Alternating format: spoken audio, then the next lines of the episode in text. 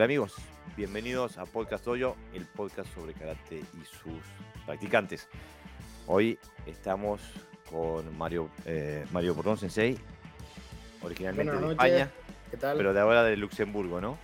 Sí, sí, ahora estoy viviendo en Luxemburgo por, por temas laborales. ¿Qué tal? Buenas a todos. Bienvenido Sensei, gracias eh, por estar aquí, gracias por venir a visitar nuestro podcast. Bien hallado. Estoy también con José Navarro Parra Sensei desde España, de Sevilla, como siempre. Este, bueno, estamos contentos de que estés aquí. Gracias y encantado de conocer a Mario. Eh, Nos estaba hablando un poquito antes y bueno, pensamos que va a ser interesante lo que nos diga. Igualmente, encantado de conocerlos a ambos. La verdad que me parece que tenemos un pequeño desperfecto técnico. Ahora sí estamos en, ahora sí estamos en, en vivo. No veía nuestro, eh, nuestro emisión. Sensei, eh, ¿por qué no nos cuentas un poquito para que el, el- el oyente y la audiencia entiendan por qué te estamos entrevistando hoy? ¿Por qué no nos empiezas a contar un poquito cómo empezaste en el karate? eh, ¿Cuál es tu trayectoria, tu dojo, tu sensei? Todo eso que nos, que nos crea el contexto de lo que después vamos a hablar. Vale. Bueno, em, mi relación con el karate empezó muy, desde muy chiquitín. Yo recuerdo que, o sea, la motivación primera que tuve para decirle a mi, a mi madre, a mi padre, oye, mamá, papá, quiero hacer karate, tal, fue porque en- todavía recuerdo hasta la cadena, en Antena 3 creo que era, se, se estaba emitiendo la película de Karate Kid, la vieja, la del Sensei Miyagi y tal. Y bueno, Ah, yo veía esa película y decía, yo quiero ser como ese, yo quiero hacer mar- maravillas con dando patadas y tal igual. Entonces, claro, como niño inocente le pregunté a mis padres y me, me llevaron a un dojo. Y tuve la bendita suerte de acabar en un dojo con eh, Sensei Pablo Pérez, que fue mi primer, digamos, mi padre en, en karate. Yo siempre lo digo así, el, el padre, el segundo padre que yo tengo. Y, y bueno, él me, me guió, me empezó a guiar por el, por el camino del karate eh, a través de la, o sea, usando como base el, el- el estilo, aunque luego a lo mejor matizamos sobre eso, el, el estilo Sotokan. Em, siempre fue un- una persona muy curiosa con respecto a karate y siempre intentaba investigar acerca de, los orígenes, intentaba ver eh, las partes más antiguas de, karate y demás. Y, eso a mí me ayudó mucho a, seguir esa línea, ¿no? a, a tener esa curiosidad también y me la despertó. Más tarde conocí a, a Sensei Martín Viera, que hasta hace mm, casi nada pues entrenaba regularmente con él y antes de venirme para acá y que para mí sigue siendo mm, pues parte de mi familia en el, en el mundo del karate, digamos que un padre más o un tío muy amigo de mi padre, por decirlo así, ¿no? Y, mm, y con él pues descubrí aún, o sea, me, me abrió más la, la curiosidad sobre el, sobre el karate antiguo, sobre algunas líneas más tradicionales, digamos, de, de karate y, y siempre, mm, siempre, siempre buscaba investigar. O sea, era una persona que no tenía eh, miedo a equivocarse, a decir, oye, pues mira, esto está mal, vamos a cambiarlo, esto resulta que me equivoqué, hay que eh, redirigir un poco las cosas. Y eso yo creo que es algo muy positivo, que escasea mucho en el mundo de- del karate y que, y que creo que me ayudó bastante. Sí es verdad que no solo he hecho Sotokan, he practicado otros estilos, por decirlo así. He estado entrenando en- con, con la gente de la Meibukan de Goju Ryu. He tenido contactos con gente de Shorin eh, y recientemente con la gente de Koryuchinadi también. Eh, y luego ya, pues bueno, digamos líneas más modernas, siempre he hecho algo de Shitorio, algo de, de, del Sotokan de esta línea, de la otra, porque después hay como un montón de subdivisiones dentro de los mismos estilos y tal. Pero, pero nada me llamó tanto como lo que yo experimenté con los estilos más, más antiguos. Que no- yo notaba esa conexión con lo que yo estaba haciendo, pero se notaba que había algo más. Incluso llegué a practicar hace no mucho eh, temas de, del Kung Fu de Fujian, de Grulla Blanca, que tienen muchísimo que ver con karate y de ahí he podido recoger también mucha, mucha información. Bueno, pero qué bien. Gracias por, uh, por estar aquí, Sensei, y por bueno, compartir tu historia con nosotros. Eh, en realidad, lo que, lo que te trae a este podcast es que eh, has escrito un libro. Sí, este, un libro que tiene, eh, que tiene un, eh, tiene un título que puede, puede ser chocante. Karate, eh, su esencia perdida. ¿Te animás a hablar un poquito sobre, sobre por qué se llama Karate, su esencia perdida? ¿A qué te refieres? Sí, em, bueno, el, título del libro es verdad que lo, puse prácticamente cuando se acabó el libro, cuando, ya estaba escrito. Em, pero creo que es un, nombre bastante apropiado para los tiempos que corren. Em, dentro del libro está, y yo siempre lo digo también cuando hablo de, karate con cualquiera, que la, cuando tú quieres saber qué estás haciendo o por qué haces algo, tienes que mirar mucho cuál es la esencia de ese algo o cuál es el propósito de ese algo. Entonces, mm, ponía el ejemplo en su día de, bueno, pues yo soy fabricante de coches y tengo que fabricar un aparato que transporte a la gente. Yo no puedo hacer un coche con ruedas cuadradas y que no se mueve. O sea, sí, se parecerá a un coche, será muy bonito, yo qué sé, pero no es un coche. o sea, no, no estoy cumpliendo la función por la que yo me dediqué a ser fabricante de coches. Pues para mí karate funciona más o menos igual. Eh, con el libro no, pretendo criticar prácticamente nada de lo que se haga en, el mundo de lo que se conoce hoy como karate. Pero sí creo que hay una parte que no está perdida del todo, pero corre mucho riesgo de perderse, que es la parte de su esencia, o sea, de, de, cuál era la idea de karate, cuál es el propósito que tiene alguien cuando entrena karate, o cuál es el propósito con el que karate se desarrolla en su día, mejor dicho. Y, ¿Y qué es eso que mantiene o que, une todavía lo que hoy podemos ver en una un cata de exhibición de la final del Mundial de no sé dónde, con eh, lo que estaba haciendo en su casa, en, un patio, un señor de 70 años en el año 1790, por ejemplo. O sea, ¿qué, ¿cuál es el hilo que, une todo eso? Y para mí esa es la esencia de karate, la, raíz. Muy bien, muchas gracias por la explicación, Sensei. Eh, nos escribe Yarim Cross desde Puerto Rico. Buenas tardes, mis queridos amigos. Nos escribe Yarim. Buenas tardes, Sensei. Eh, siempre ahí al pie del cañón, tú. No se pierdan los entrenamientos de Yotokan que hace Yarim Cross Sensei eh, casi todos los días desde su página Karatecas Tradicionales, que ya va como por los 16.000 miembros. Fantástica página de karate. Oscar Delgado Araya nos escribe. Un saludo hoy desde México. No quiero perderme el post, pero seguiré lo que pueda. Siempre un placer. Oscar, bienvenido al podcast, como siempre, también al pie del camión, siempre comentando. Gracias por estar ahí. ¿eh? ¿eh? qué bien que tenemos a México presente. Puerto Rico y México y España. Este, estamos internacionales hoy. Eh, bueno, pero entonces, ¿cómo nació la idea del libro? ¿Te levantaste un día, eh, dijiste, bueno, hoy escribo un libro? Bueno, no exactamente. A ver, el, libro curiosamente nace de frustración. O sea, yo no me voy a olvidar nunca de ese día.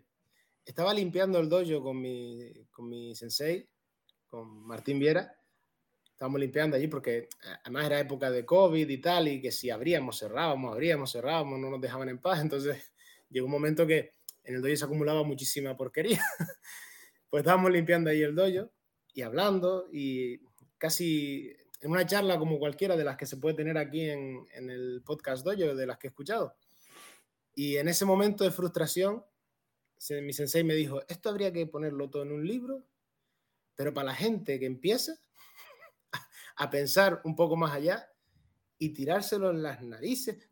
me lo dijo un poco como enfadado ya. Estaba el hombre un poco irritado después de la conversación. Y yo dije, pues, o sea, se quedó ahí como digo, bueno, pues sí, a lo mejor si la gente tuviera un material por el que mirar un poco más allá o, o ver por dónde empezar, porque muchas veces los libros sobre karate antiguo, karate tradicional y demás son muy densos, son muy mucho contenido histórico, mucho tal, y al final puede que cueste, o sea, si, sobre todo si una persona no ha visto eso nunca, a lo mejor se le vuelve un, un mundo, ¿no? Y, y claro, con el COVID, que si pues no hay que salir de casa y estamos aquí tranquilos y tal, digo, bueno, pues voy a, y voy a empezar a escribir a ver qué sale.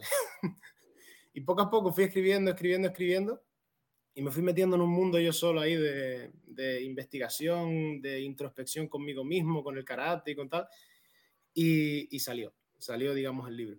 Sí es verdad que con la idea de, oye, esto no es ni mucho menos para alguien que lleva metido en el, en el mundillo este que, hemos hablado 20 años, sino es para alguien que a lo mejor le despierta la curiosidad, que se ha dedicado toda su vida al, karate que conocía porque se apuntó en el primer dojo que, que, encontró por internet y le pica la curiosidad un poco sobre saber más sobre la historia, sobre los orígenes quizá de karate y, y saber cómo descubrir acerca de ello y cómo investigarlo, aplicarlo en los entrenamientos y demás, pues hay como una especie de guía muy superficial, porque intenté no profundizar demasiado, y muy abierta sobre los puntos que habría que tocar y luego ya que cada uno se meta donde, donde quiere, ¿no? Esa es una idea, una buena idea, ¿no? Porque no sé eh, a cuántas personas le, le, debe haber pasado. Por lo menos a mí me pasó que eh, al haber leído sobre karate antes de empezar, antes de ir a un dojo y después ir a, un dojo japonés, eh, mm, la realidad era distinta a lo que a la idea que yo me había hecho a través de la lectura. Eh, y, estuve un par de décadas en conflicto con la realidad, intentando aplicar aquello que, que venía eh, recibiendo a través de, la, de, la, de, de, los escritos de Funakoshi Sensei o mm. eh, ese tipo de cosas, em, que hablan desde una perspectiva más uh, filosófica, por así decirlo, ¿no? Eh, y no, no, no, no, no entran muy en concreto en, en, en lo que debería ser. Pero tú tomas un tema que a mí me costó, la verdad que aprendiendo con este podcast de los, maestros que, tuve la suerte de entrevistar y de los libros que uno va leyendo y de la gente con la que va estudiando, este, porque yo tenía la, tenía la, posición de que el karate había sido dictado por la función, eh, como, como, tú muy bien los describes, Sensei, y que después esa función había, se había dejado de lado y se había empezado a hacer otra cosa eh, después de la masificación del karate, etcétera, etcétera. Pero cuando empecé a leer historia y empecé a leer, estudiar, me di cuenta de que no, que el karate que se define en el 25 de octubre de 1936 ya era este karate. Eh, este karate que estamos entrenando hoy, ¿no? En sus bases, en sus raíces. Entonces, a veces eh, no, hasta dudo de, de, de, decirle karate, ¿no? Ah, eh, bueno, es, eh, ¿qué es? Es jutsu, es, es shurite, es, es. Digo, ya no sé qué, decirle, pero no, pero como que hay un quiebre en esa tradición el, en, ahí en, los 30 y que después sale algo nuevo, que es lo que, lo que estamos trabajando hoy, que me parece que tiene la misma vivencia que, que, que Pepe Sensei que yo de que tenemos, eh, tenemos como la, médula, la raíz de algo eh, valioso, pero como que cortaron la planta, ¿no? Sí, eh, un, poco, un poco es así. O quizá a lo mejor podría ser al revés. Tenemos la planta, pero le han cortado la, raíz. Yo lo veo más, más así. porque para mí lo, esencial, digamos, del arte es lo que más cortadito está o menos se ve y, es lo que mantiene la planta viva. No nos olvidemos de eso. Porque mm, yo dudo mucho que cuando un padre mete a su hijo en un dojo, diga, no, lo meto aquí para que un día se haga campeón mundial de catas o que vaya a comité y marque y pon con el pie o no sé qué. O sea, mm. no. Cuando un padre apunta a un hijo a karate es porque tiene un concepto en la cabeza de la parte de disciplina y también siempre resuena ahí que si la defensa personal, que bueno, así el niño aprende a defenderse para un futuro, tal y cual. Entonces, esa parte, que es la, lo que mantiene, yo creo, viva la planta, está, está fuera. Está fuera. Y es verdad que en el, en el 36, esa, en esa reunión ya tenían claro que eso iba a pasar. Mm. Además se ve. Cuando uno lee, que de hecho yo literalmente puse en el, en el libro toda la conversación que, que, bueno, está ahí, las transcripciones están, y dije, esto es importante leerlo con detalle, lo meto todo, no voy a resumir, no quiero cortar nada ni que nadie diga, no, es que tú interpretas que, sino, no, la pongo ahí y ya todo el mundo lo puede leer y sacar su conclusión. Ahí ya hablan de, y ya se hablaba de, de, karate como concepto de mano vacía, cambiándole un poco la, eh, el, origen, el origen chino, porque, bueno, culturalmente quedaba mal. Eh, hablan ya de, bueno, vamos a intentar inventarnos katas para hacerlo más sencillo, para, o sea, estaban diseñando, digamos, lo que resultaría hoy. Pero yo, sí, sí, sí, termina si quieres y ahora te, te pregunto. Considero que es porque el, ya ellos habían tenido en, esa misión marcada desde los años 20. De, Oye, vamos a ir a, repartir esto por Tokio. no me acuerdo el año exacto, eh, porque hablo, si hablo de memoria suelo equivocarme. No sé si era el 26 o el 26 o 25, creo que era por ahí. De, los años 1900 hubo una, importante exhibición en, en Okinawa, eh, donde se llevó a tres maestros ya ahí ya fue una cosa y creo que había pisado Tokio y todo ya. Se llevó a tres maestros, Mabuni Kenwa, si no me equivoco, estaba también eh, este, mm, Chivana Josin y, alguien más, ¿no? La verdad que ahora de memoria me, me cuesta. No, eh, Kian Chotoku era y, y, otro maestro. Y bueno, eran de tres regiones distintas de Okinawa y para no llamarle Tuidi y hacer referencia a la mano china, dijeron, ¿tú dónde eres? De Naja, pues Nájate. ¿Tú dónde eres? De Shuri, pues Shurite donde tomar y tomar. Y ahí nace un poco el, la idea de, no, esto es Najate, esto está. Bueno, eran tres personas que hacían artes marciales, que desarrollaban su propio arte marcial, yo creo que parte de la esencia de karate es esa, la del desarrollo constante de la, de la, técnica, del conocimiento y de aportar todo lo que uno pueda a su, a su habilidad. Y se veían distintos porque eran tres personas distintas. Y a uno le pusieron tal, a otro cual, o sea, le dieron un nombre y ya está. No, no, no, veo, no veo yo ahí la conexión directa exactamente de cuál es la línea de qué sitio. Y ellos, a raíz de ahí, reciben el, mandato, entre comillas, o su, idea es, vamos, a proyectar esto y a, hacer algo bueno con ellos, ¿no? Porque estaba muy desorganizado, creo yo. Pepe. Sí, no, yo, yo pienso que a la hora de organizar ellos el karate que querían transmitir, eh, no, no sé si fueron conscientes o eran conscientes de, a lo que derivó. ¿eh? Yo creo que crearon una metodología para poder transmitirla que por alguna razón u otra o, una exageración a la hora de adaptarse al Japón, pues al final se convirtió o se está convirtiendo un poquito el karate tan diverso que hay ahora, ¿no? O la cantidad de karates que hay. No sé si eran conscientes del todo, ¿no?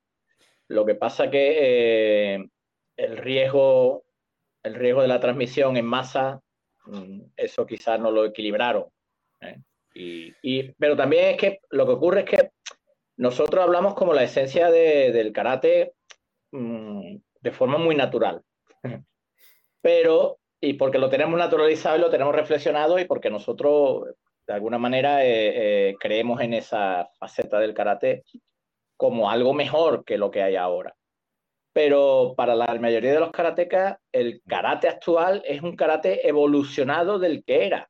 Por lo tanto, la mía palabra evolución, ¿para qué voy a buscar detrás en algo peor, no? Si ya ha evolucionado. Ese es el problema, ¿no? Que, que al final se ha sentado como algo, bueno, esto es una evolución, ya no tengo que buscar nada más. Bueno, sí, como algo histórico, algo anecdótico, hay que saber historia, etcétera, etcétera, ¿no? Pero, pero realmente no hay que buscar nada. Y, es, y es, es una máxima, ¿no? En la mayoría de los karatecas, ¿no? La palabra evolución como, como ya algo terminado, ya estamos aquí, ya todo lo de atrás es cosa de los mayores o cosa histórico, pero que no tiene relevancia realmente en el karate que hacemos actualmente y ahí es donde está el problema. El problema es que, que, que, el karate, eh, porque además el concepto de evolución también es muy relativo, porque por lo que se ve también hay estilos que evolucionan más que otros, ¿no? Y ahí la eterna lucha, etcétera, etcétera.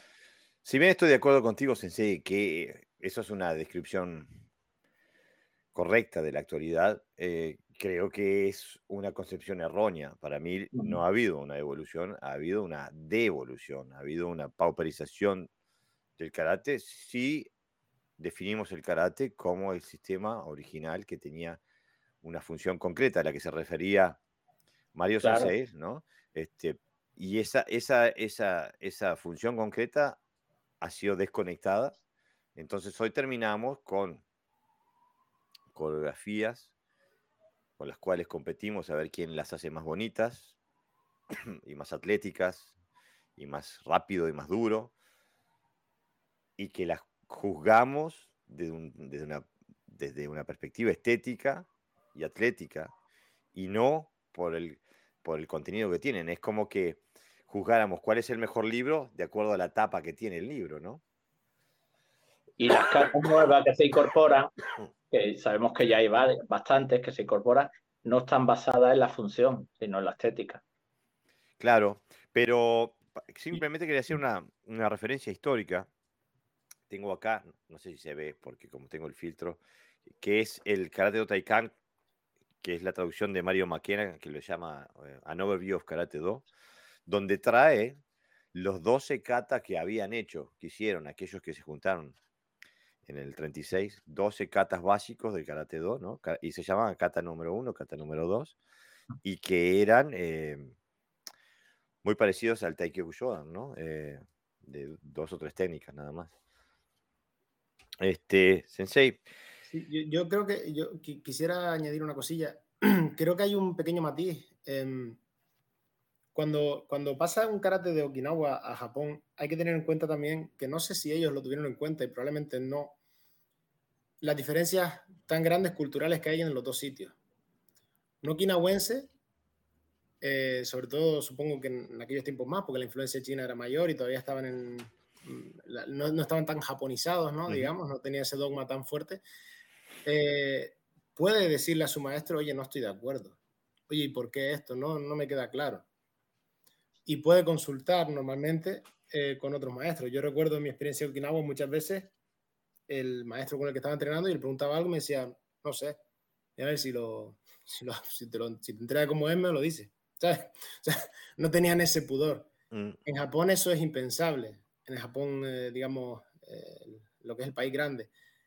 Lo que dice un sensei, eso va a misa, no se cuestiona y muchas veces, eh, si sensei te dice un día, oye, por ponerte un ejemplo, pues me haces hoizuki yo te hago así y tal igual, eso va a misa y siempre se va a entrenar así y siempre va a ser eso. O sea, no, no hay, el concepto de evolución ahí muere un poco. Se queda en transmisión directa y lo que dijo este señor es oro y no se toca.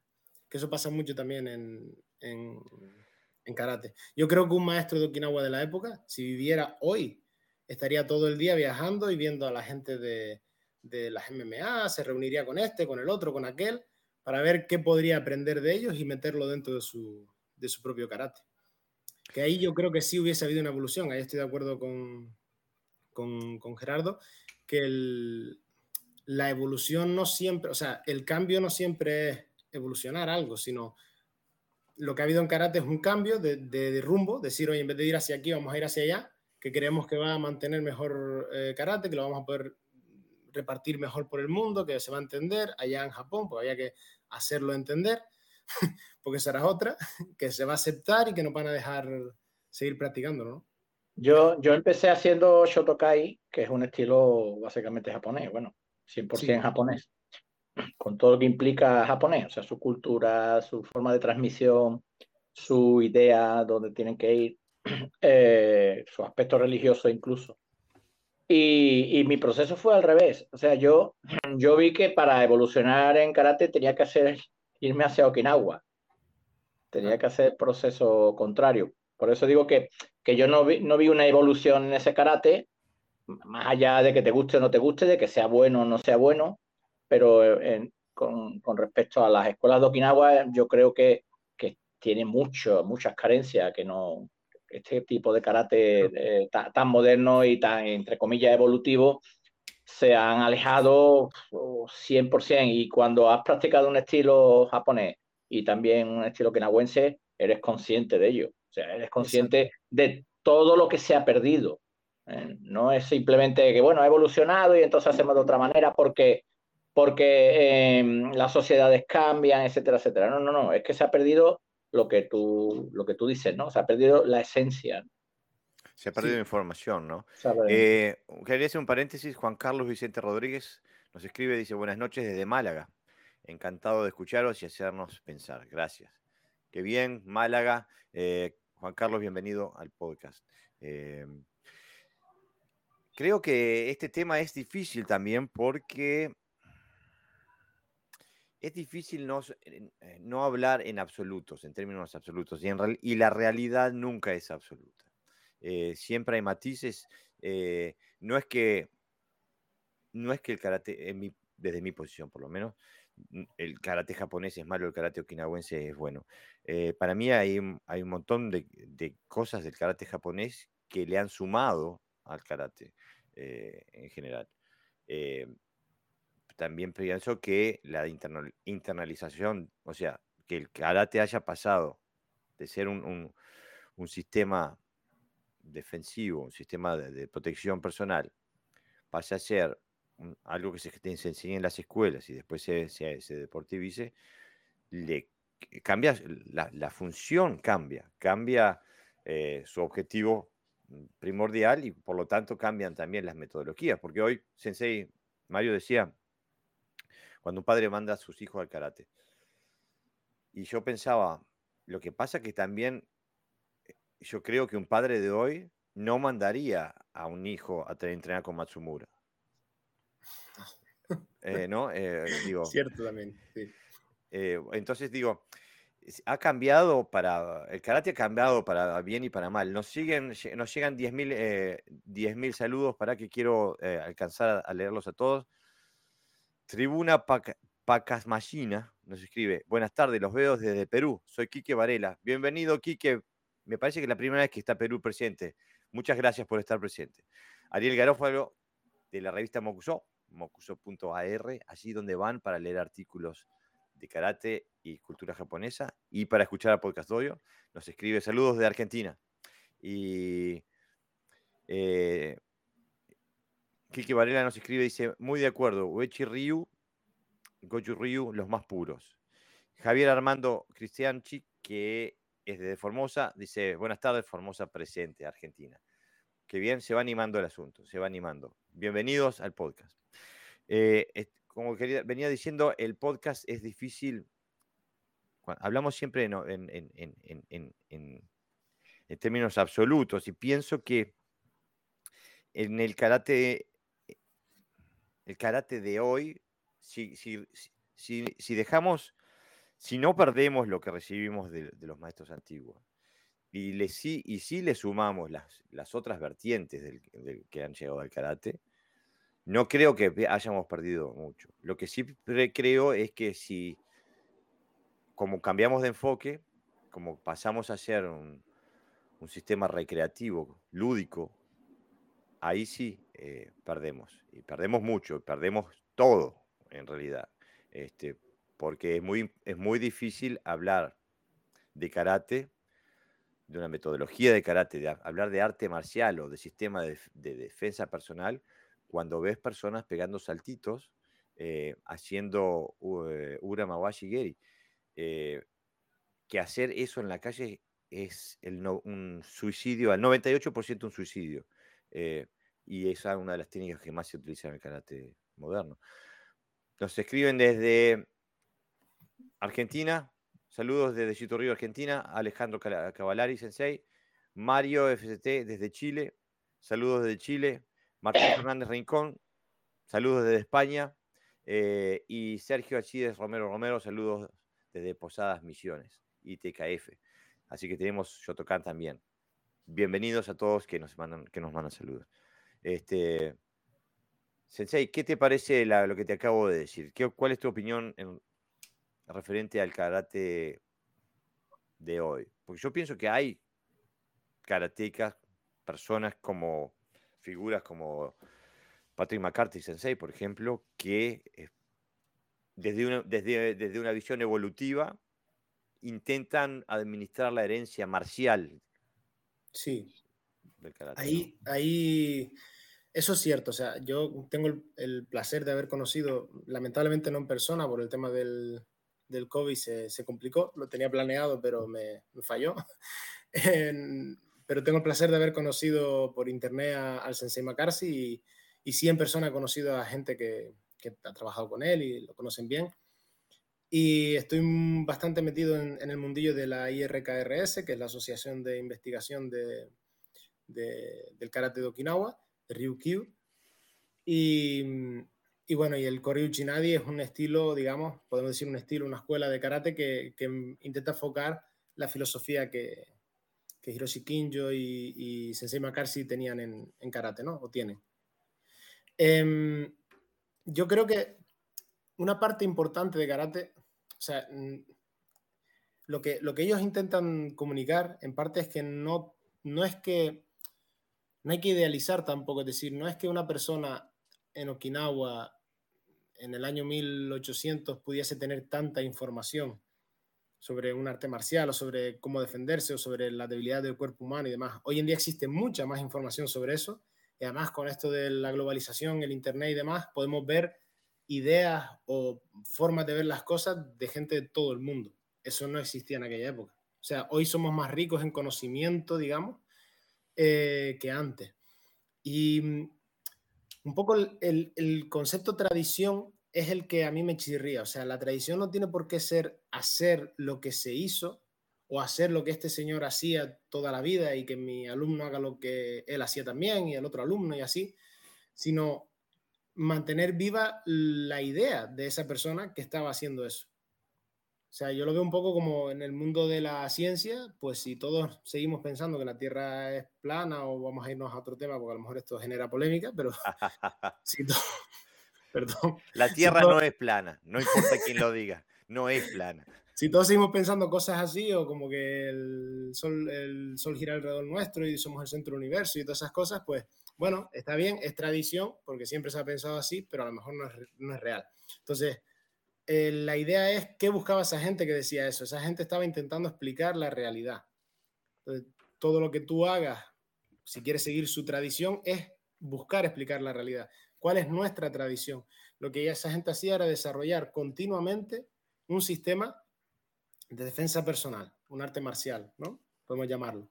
Entonces, ahí donde yo veo es tradición que yo haga, que yo intente hacer kata igual que lo hacía Yoshitaka Funakoshi, porque el Shotokan hoy en día se parece más a, lo que hacía Yoshitaka que a lo que hacía Kinchin.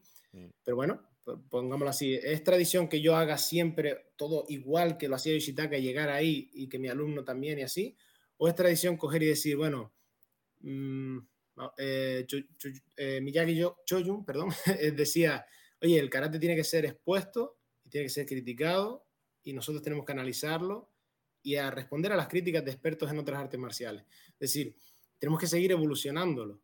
Y ahí es donde yo creo que la gente de Correo Chinadi tienen la idea de ser muy clara y están siempre metiéndole, o sea, buscan evolucionar karate, pero de verdad, manteniendo esa esencia eh, de la que hablábamos, ¿no? Es que tú ahí apuntas, eh, Sensei, a una contradicción, una profunda contradicción en el, en el karate tradicional eh, moderno, el karate que hoy le decimos karate tradicional, porque se enfoca em, casi exclusivamente, por un lado, en la parte deportiva y por, otro lado, en decir que eh, mantienen los patrones como los, recibimos, de una transmisión directa desde el pasado.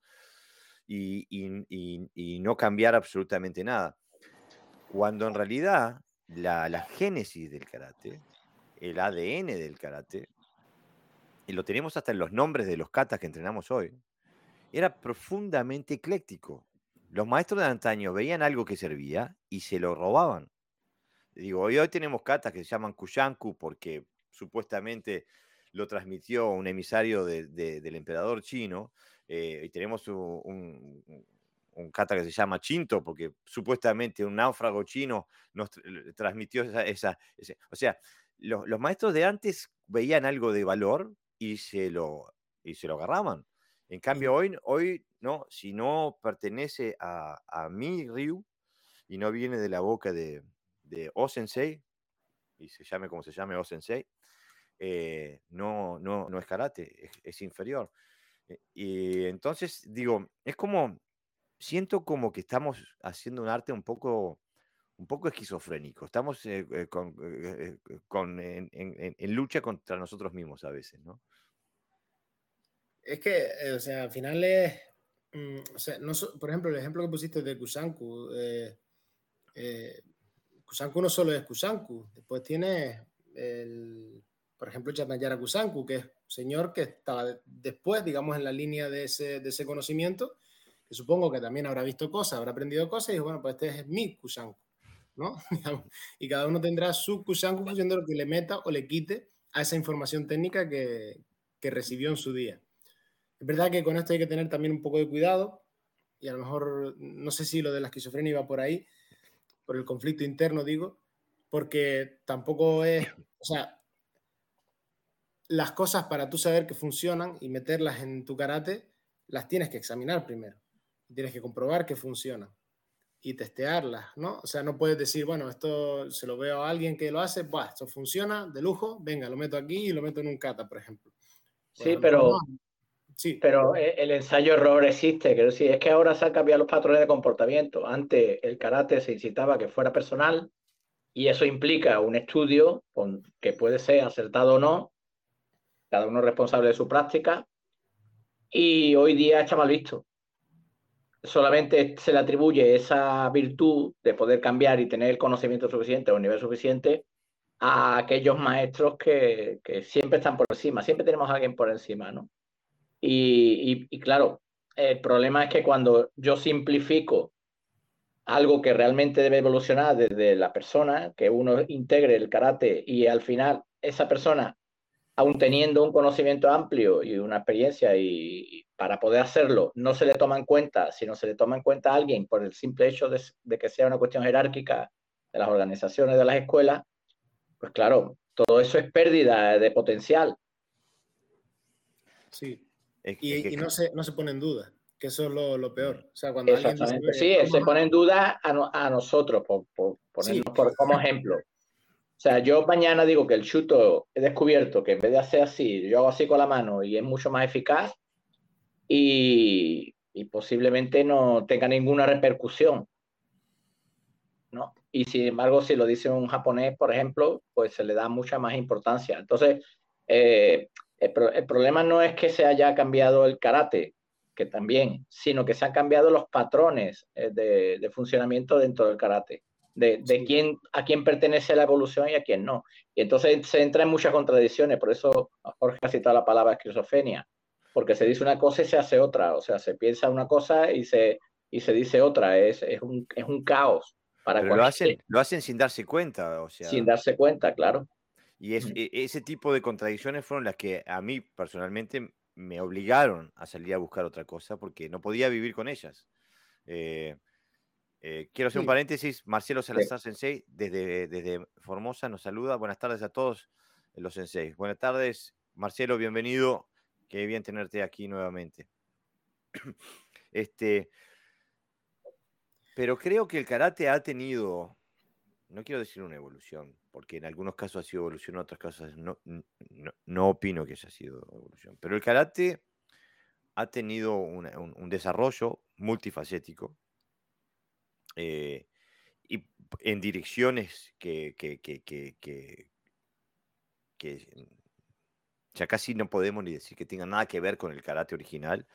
Digo, está, por ejemplo, del Shotokai se fue se siguió desarrollando, evolucionando hacia el Shintaido, por ejemplo, que el Shintaido es irreconocible de, lo que era el karate original. Eh, y bueno, hay gente que, que hace otras cosas. Eh, por otros, en otros caminos ¿no? del karate. Pero para volver a lo que decías tú, Sensei, sobre, sobre Koryu Uchinadi, tuve la suerte de ser el traductor de mm, Jim Sin Sensei, que es, el representante de Koryu Uchinadi aquí en Dinamarca.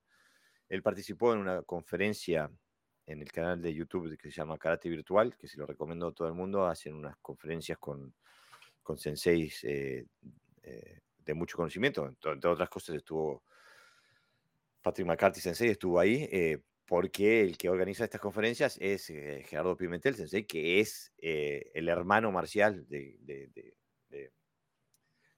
Patrick McCarthy Sensei, porque eran alumnos de Kinjo Hiroshi los dos.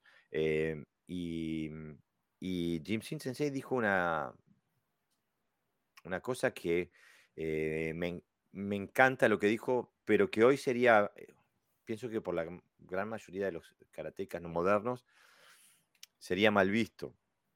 Le preguntaron a Jim Sensei eh, cómo él cree que él se valdría en una confrontación física hoy con un maestro de antes, maestro de antaños.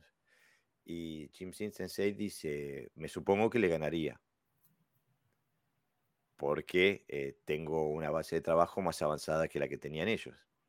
Eh, que eso, eh, y, yo estoy de acuerdo 100% con lo que dice, pero rechina muy fuertemente en contra de la cultura que tenemos del karate, que, en la cual todo era mejor antes. Que tenemos esa idealización del pasado y los maestros llegaron a la perfección y todo el resto después ha sido inferior este, y es imposible competir con eso. ¿no? Sí, para mí no es que fuese todo mejor o peor antes, sino simplemente yo creo que antes estaba bien hecho, pero con los medios que había. Claro. Es, mi, es mi filosofía ahora mismo, lo que yo creo exactamente es eso. Estaba muy bien hecho porque estaba bien enfocado, estaba bien estructurado, era muy eficiente y muy efectivo para los medios que habían. Igual que mmm, tú me das hoy un coche de, de, los primeros coches que se inventaron y yo te digo, este coche es una basura.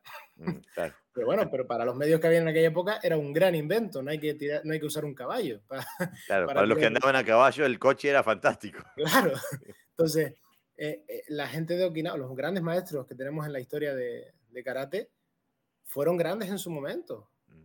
Hoy, si a lo mejor hubiesen nacido hoy y hubiesen hecho esa misma, digamos, carrera intelectual y, y, y, marcial, a lo mejor nos hubieran dado una revolución en karate increíble, no lo sabemos. Pero para, en su momento lo hicieron y yo creo que lo hicieron bien. Otra cosa es que fuese mejor o peor que lo que se puede encontrar hoy. Y tú apuntas ahí, eh, Sensei, a una cuestión que es... Eh otra de las contradicciones esquizofrénicas que teníamos en el karate. Me encanta eh, la expresión. porque, por un lado, eh, le prendemos velitas al altar de los antiguos maestros, personas que fueron pensadores independientes, que fueron creadores independientes, pero le cortamos las manos a cualquiera que sea pensador o creador independiente hoy. ¿no? Eh, 100%. Eh, ¿no? No, no, esa es la realidad de hoy.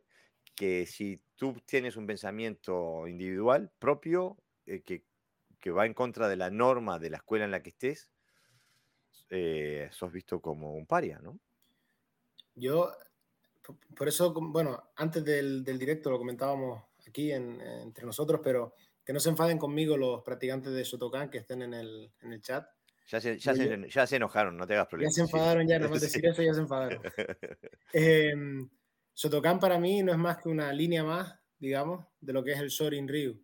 Y Sorin Ryu no es más que una línea más de karate, de lo que era el karate antiguo. Entonces, el, la única diferencia es que un señor que se llamaba Funakoshi Kinchin decidió innovar, hacer cosas por su cuenta, le salieron muy bien, encima consiguió crear una proyección in, in, grandiosa en su, en su karate, creo que fue uno de los que más repartió karate por el mundo.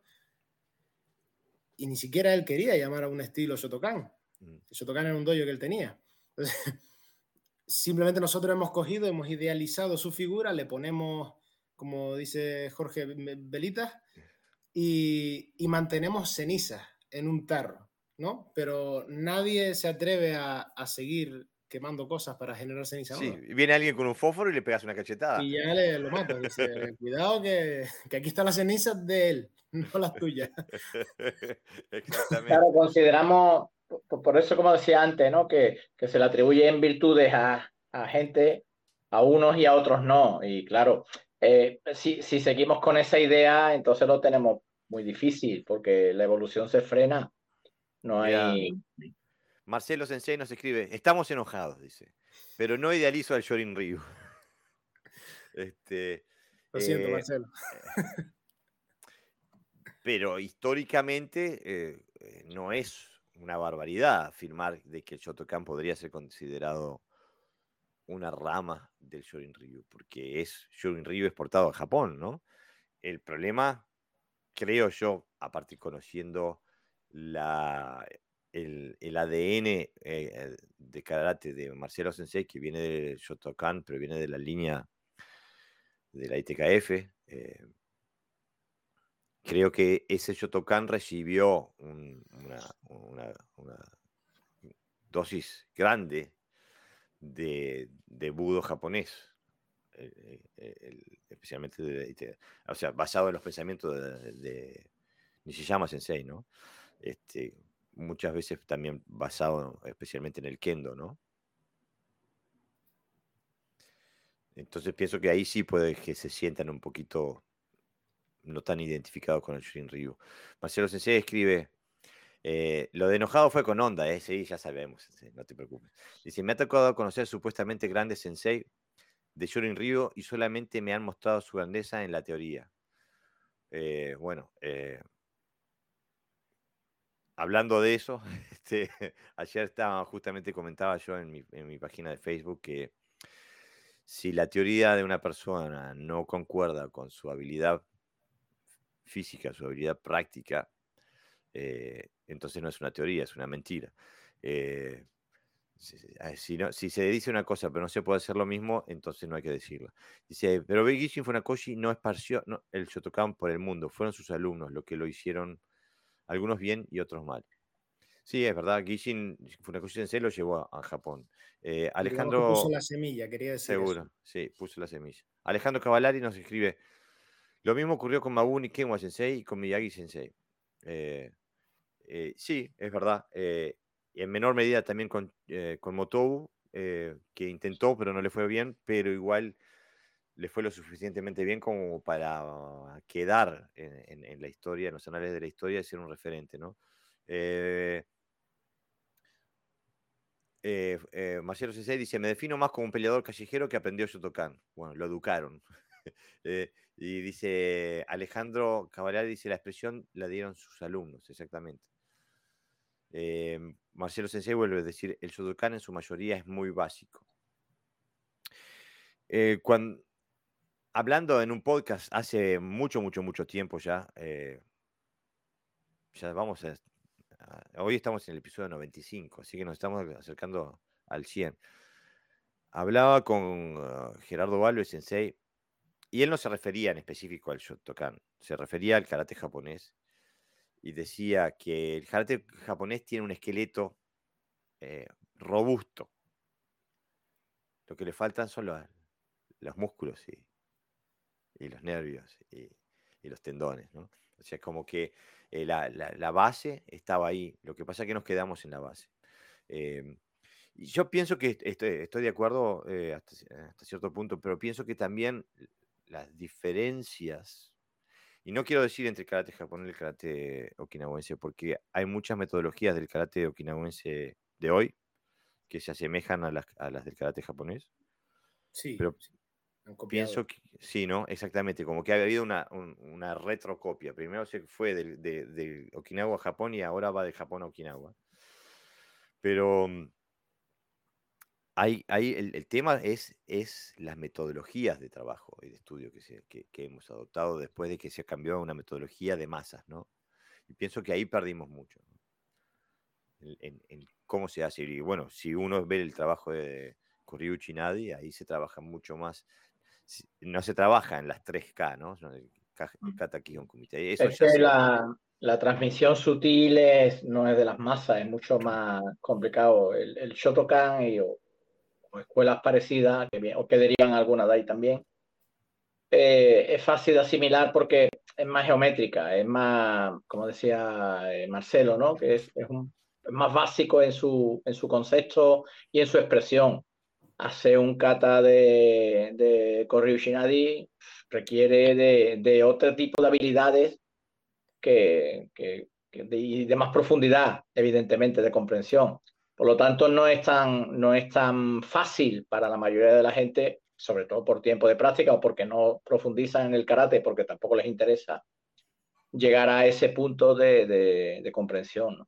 Y, las katas Shotokan ya lo vemos, ¿no?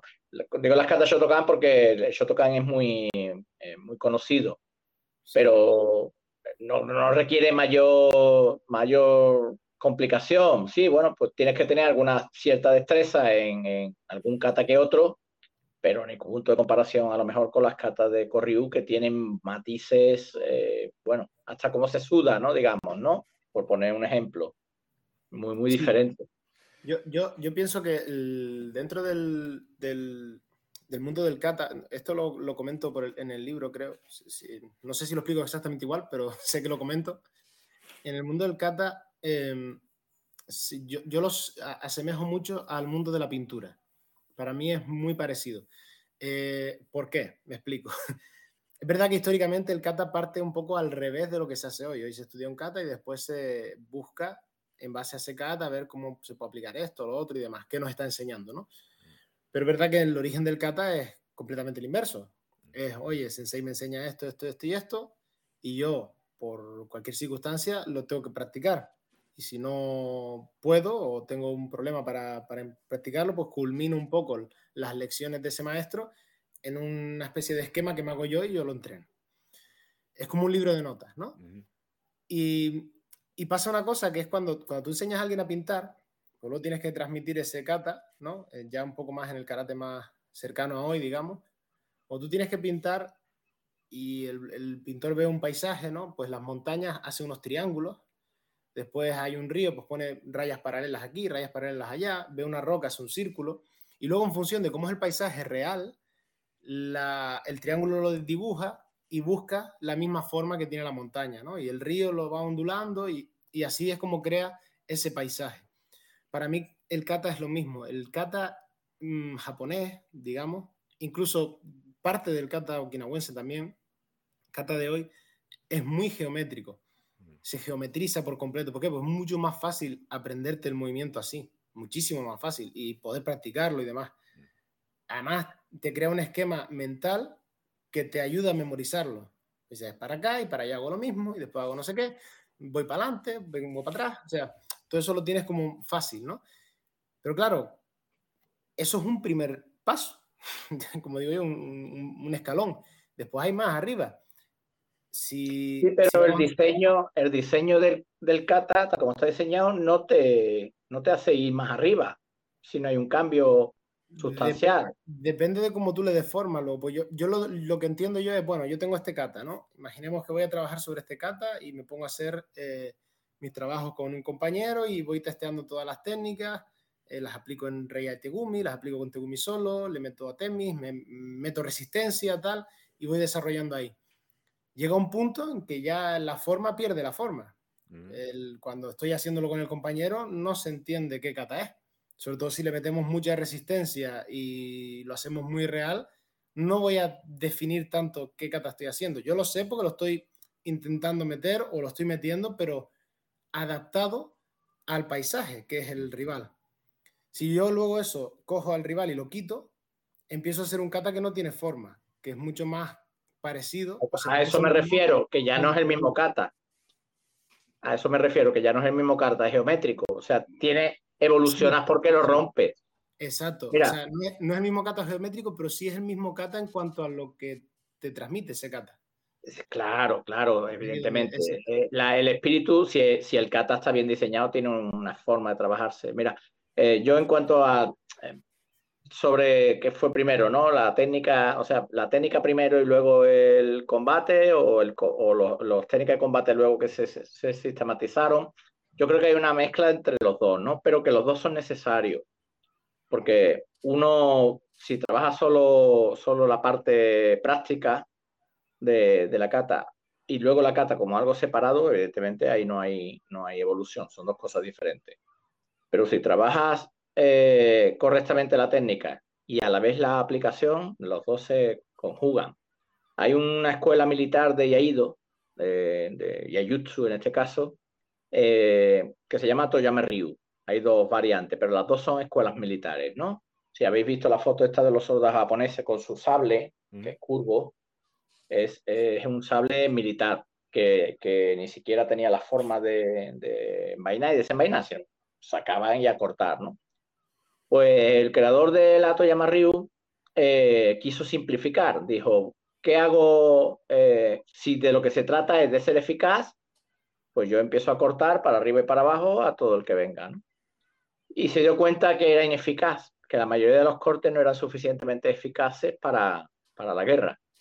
Y al final tuvo que crear un sistema técnico para trabajarlo al aire y, y, digamos, de alguna manera equilibrar ¿no? la precisión del corte, la estrategia, la distancia. Entonces, eh, el, el, el, karate, tal como está diseñado hoy día, sigue, es lo que yo veo, ¿no? Que está roto. Es, ¿qué hacemos? Mucha técnica, pero y luego hacemos el bunkai. Y después hay otra corriente que dice, no, hacemos mucho bunkai y luego hacemos el kata, pero tampoco funciona porque incluso para tú aplicar una técnica tienes que tener un cierto conocimiento del movimiento, como aplicar el peso, como aplicar el tipo de fuerza, la energía. Entonces, eh, eh, es un poco también caótico, ¿no? Porque falta a lo mejor ese punto de, de, mm, de unión que no tiene que ver nada con, con voy a innovar, a ver qué ocurre. A eso me refería antes, no, no, no. Tú tienes que trabajar una técnica bien diseñada y luego una, una, aplicación acorde a esa técnica, ¿no? Es decir, hay una fusión entre ambas. Pero ahí yo siempre mm, pongo un punto en la I, digamos, que es, oye, em, vamos a suponer, escoger la técnica que sea, por ejemplo, una proyección, que suele ser el mejor ejemplo, un sí. Oye, a lo mejor esta persona para hacer un ogoshi tiene que ejecutar la técnica de esta manera. ¿Por qué le sale bien así? Porque su fisionomía es esta. Y esta otra persona la tiene que aplicar un poco distinta, así. Si luego cuando hacemos el kata o el movimiento donde sale Ogoshi, yo lo hago como esta otra persona, porque así me enseñaron que el kata era, que el movimiento se hace así, pues cuando yo voy a hacer así, estoy, digamos, memorizando muscularmente algo que no me va a funcionar porque mi Ogoshi es diferente. Claro, pero eso es la personalización. Pero luego, eh, lo que me refiero con esto es que cuando tú aplicas bien en el bunkai, haces un bunkai, casi lo que tú lo has, nombrado antes, ¿no, Mario?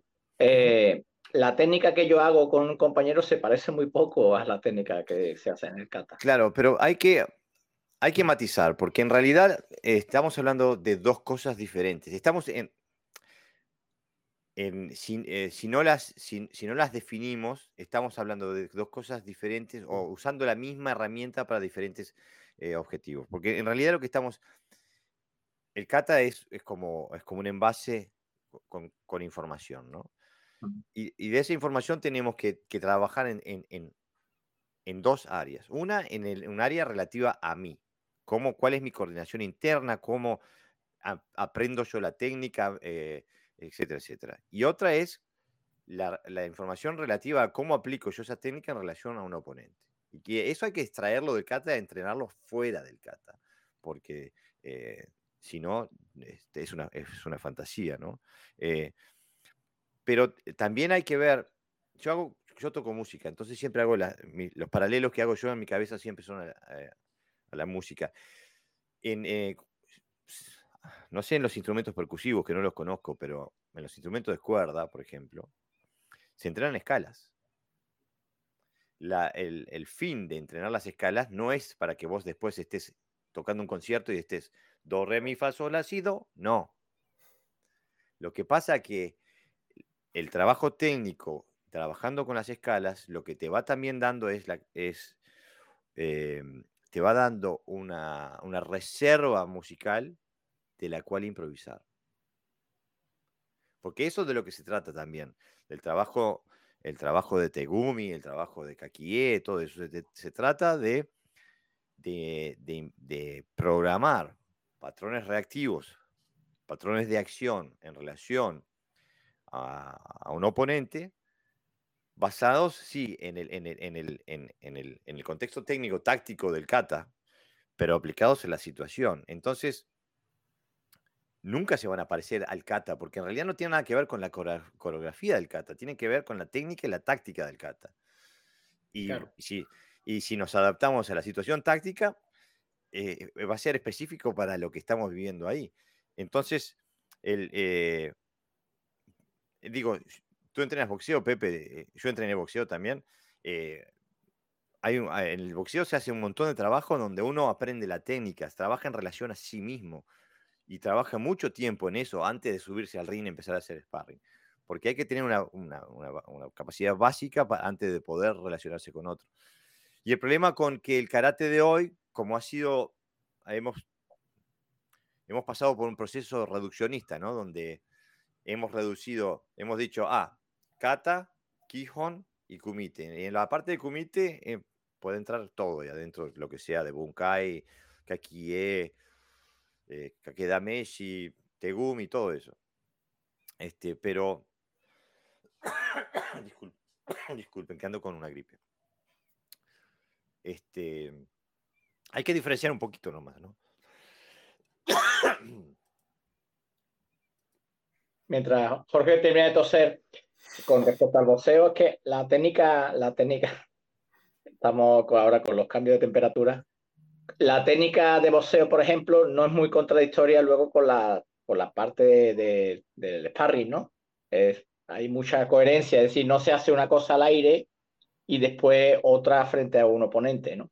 Y en el karate actual sí, sí parece que hay una ruptura, ¿no? Es decir, que la técnica del kata muchas veces tiene poco que ver como yo la aplicaría realmente, excepto de sesiones, ¿no?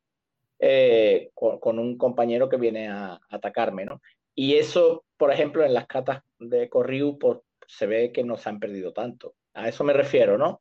Porque la escala, la, como dice Jorge, la escala musical es que es coherente con lo que luego va a ser, pero si la escala no es coherente, esa escala no te sirve luego para evolucionar en la música. ¿no? Y es un poco lo que pasa en el karate actual, que, que, que ha habido una, eh, en la mayoría de los casos o en algunos estilos concretos, ha habido una ruptura. Claro, hay un desprendimiento, ¿no? Hay un desprendimiento. Eh, la técnica no tiene nada que ver eh, con lo que, lo que pasa, claro, que a la hora de aplicarlo, mm, el, atacante está supeditado a que yo voy a hacer un Garen Barai o sea, él me ataca un Suki y yo voy a subir el brazo hasta mi hombro y luego lo voy a bajar y lo voy a apartar. Entonces hay una incoherencia porque, porque mientras que en boxeo no, por la necesidad ¿no? de, que recibe, pues claro, porque si bajas la guardia ya sabes que te golpea. Entonces la técnica y el combate está todo muy fusionado. Hasta los abdominales, cómo se hace, ¿no? Es todo muy, muy coherente. nos escribe... ¿Cómo? sí, dice, nos escribe Juan Carlos Vicente Rodríguez, dice, hola de nuevo desde Málaga.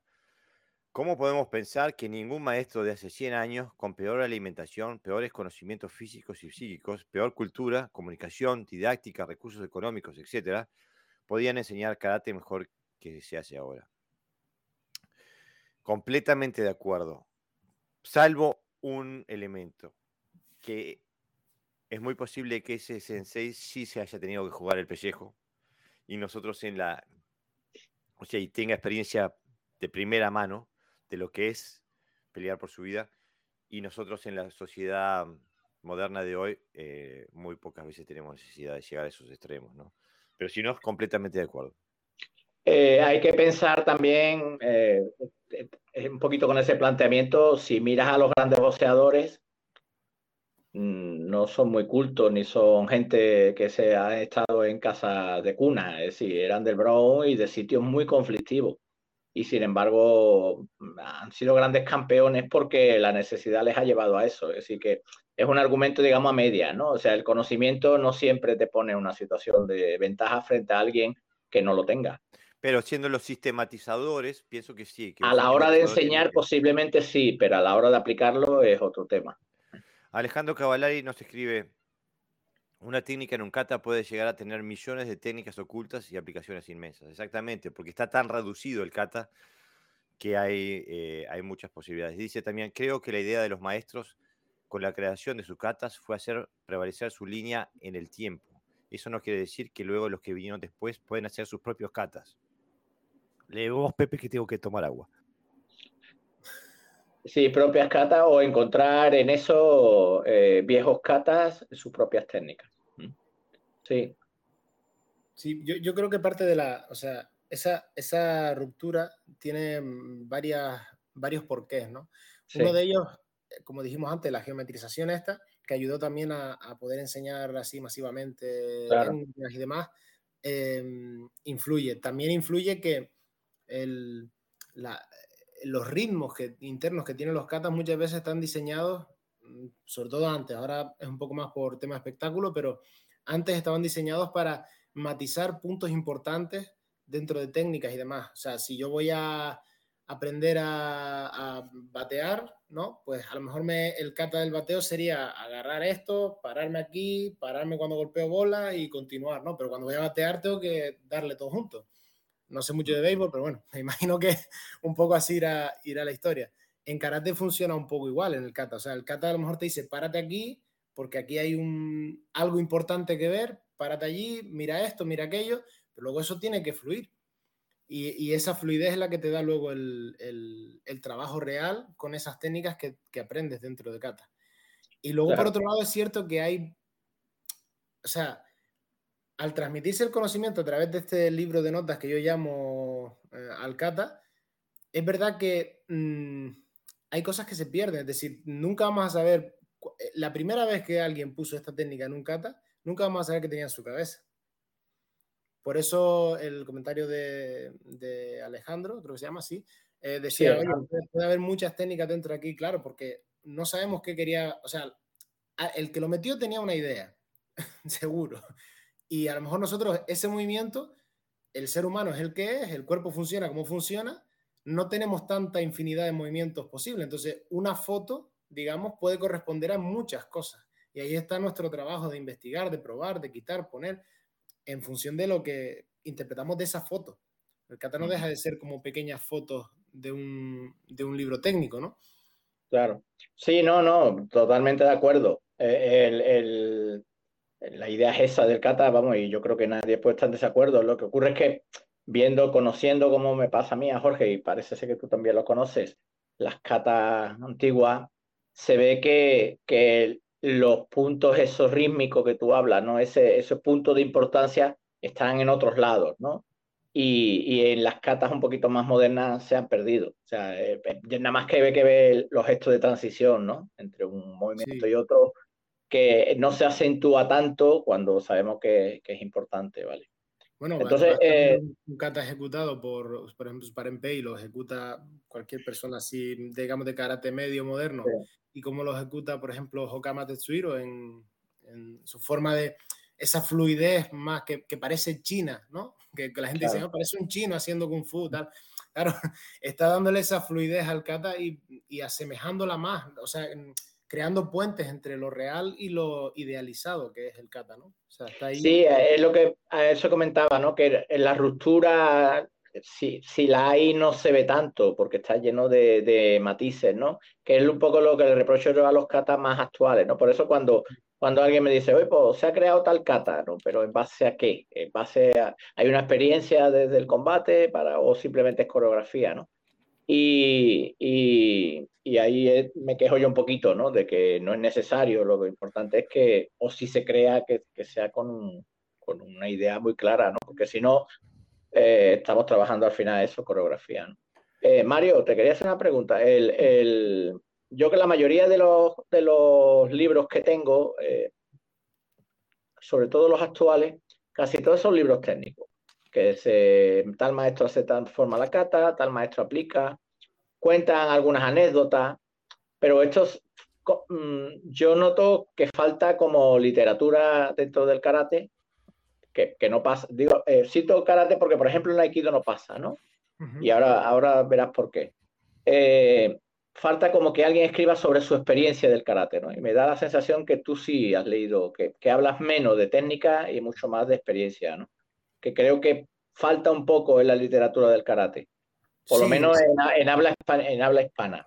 ¿eh? Sí, sí, bueno, e, es, cierto que, la, a ver, yo prácticamente la mayoría de libros que he visto de karate son o técnicos o históricos, o sea, mm, se dividen como en secciones, técnica, historia, y luego mm, también hay algún libro que, que, he leído que es bastante bueno, que intenta mezclar un poco las dos, pero nunca se habla, o sea, desde su experiencia personal. Mm. Exacto. A mí, a mí me gusta poner el, el, caso de mi libro es mm, no es ni una Biblia ni nada de, o sea, simplemente es lo que yo veo, opino y creo. A ver, tendrá, tiene un fundamento, pero lo que yo veo, opino y creo sobre algo en concreto, que en este caso es la esencia de karate. Intento con él ayudar a un practicante. Imagina, voy a poner un caso muy típico. Yo por lo menos en Canarias solo he visto mucho. Oye, me he sacado mi mm. cinturón negro, mi primer dan, lo que sea. Y bueno, y yo ya llegué al culmen, supuestamente, ¿no? Estoy en, en la élite, llego un día al dojo y me doy cuenta que soy el, mismo que ayer. O sea, que no ha cambiado nada, solamente fui a hacer esto delante de, de mucha gente enchaquetada. Y de repente digo, bueno, ¿y ahora qué? ¿Se acaba o sigo o qué? Y empiezas a pensar, porque en tu cabeza cuando empiezas karate es voy a llegar a este cinturón, ¿no? Es como un objetivo que occidentalmente nos lo ponemos siempre así.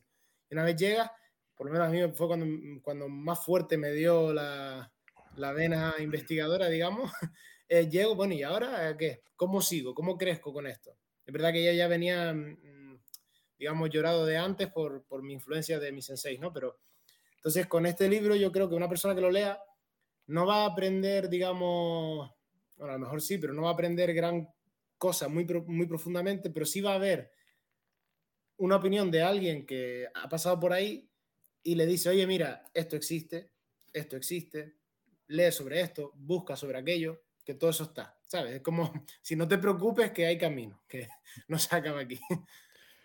Eh, eh, me parece que esa es una visión eh, de, las, que necesitamos. Necesitamos de experiencia, eh, de libros con fotitos, ah, ya hay suficientes.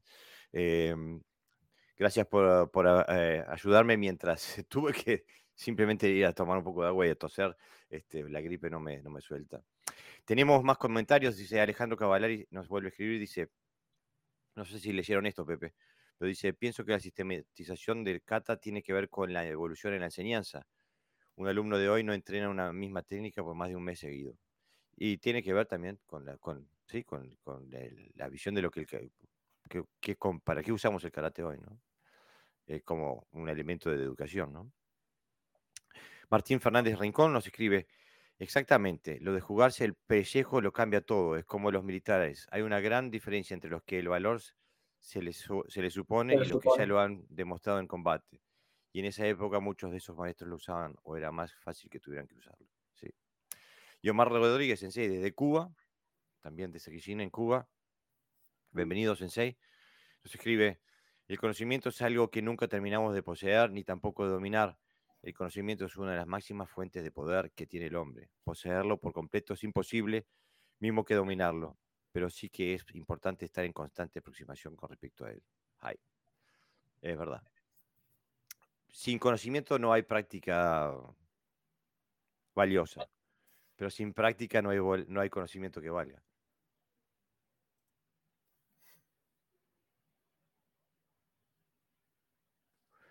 Hay dos tipos de conocimiento, ¿no? Quizás en, en, el karate, que es el conocimiento teórico y el conocimiento de, de la experiencia directa de, lo que practicamos, ¿no?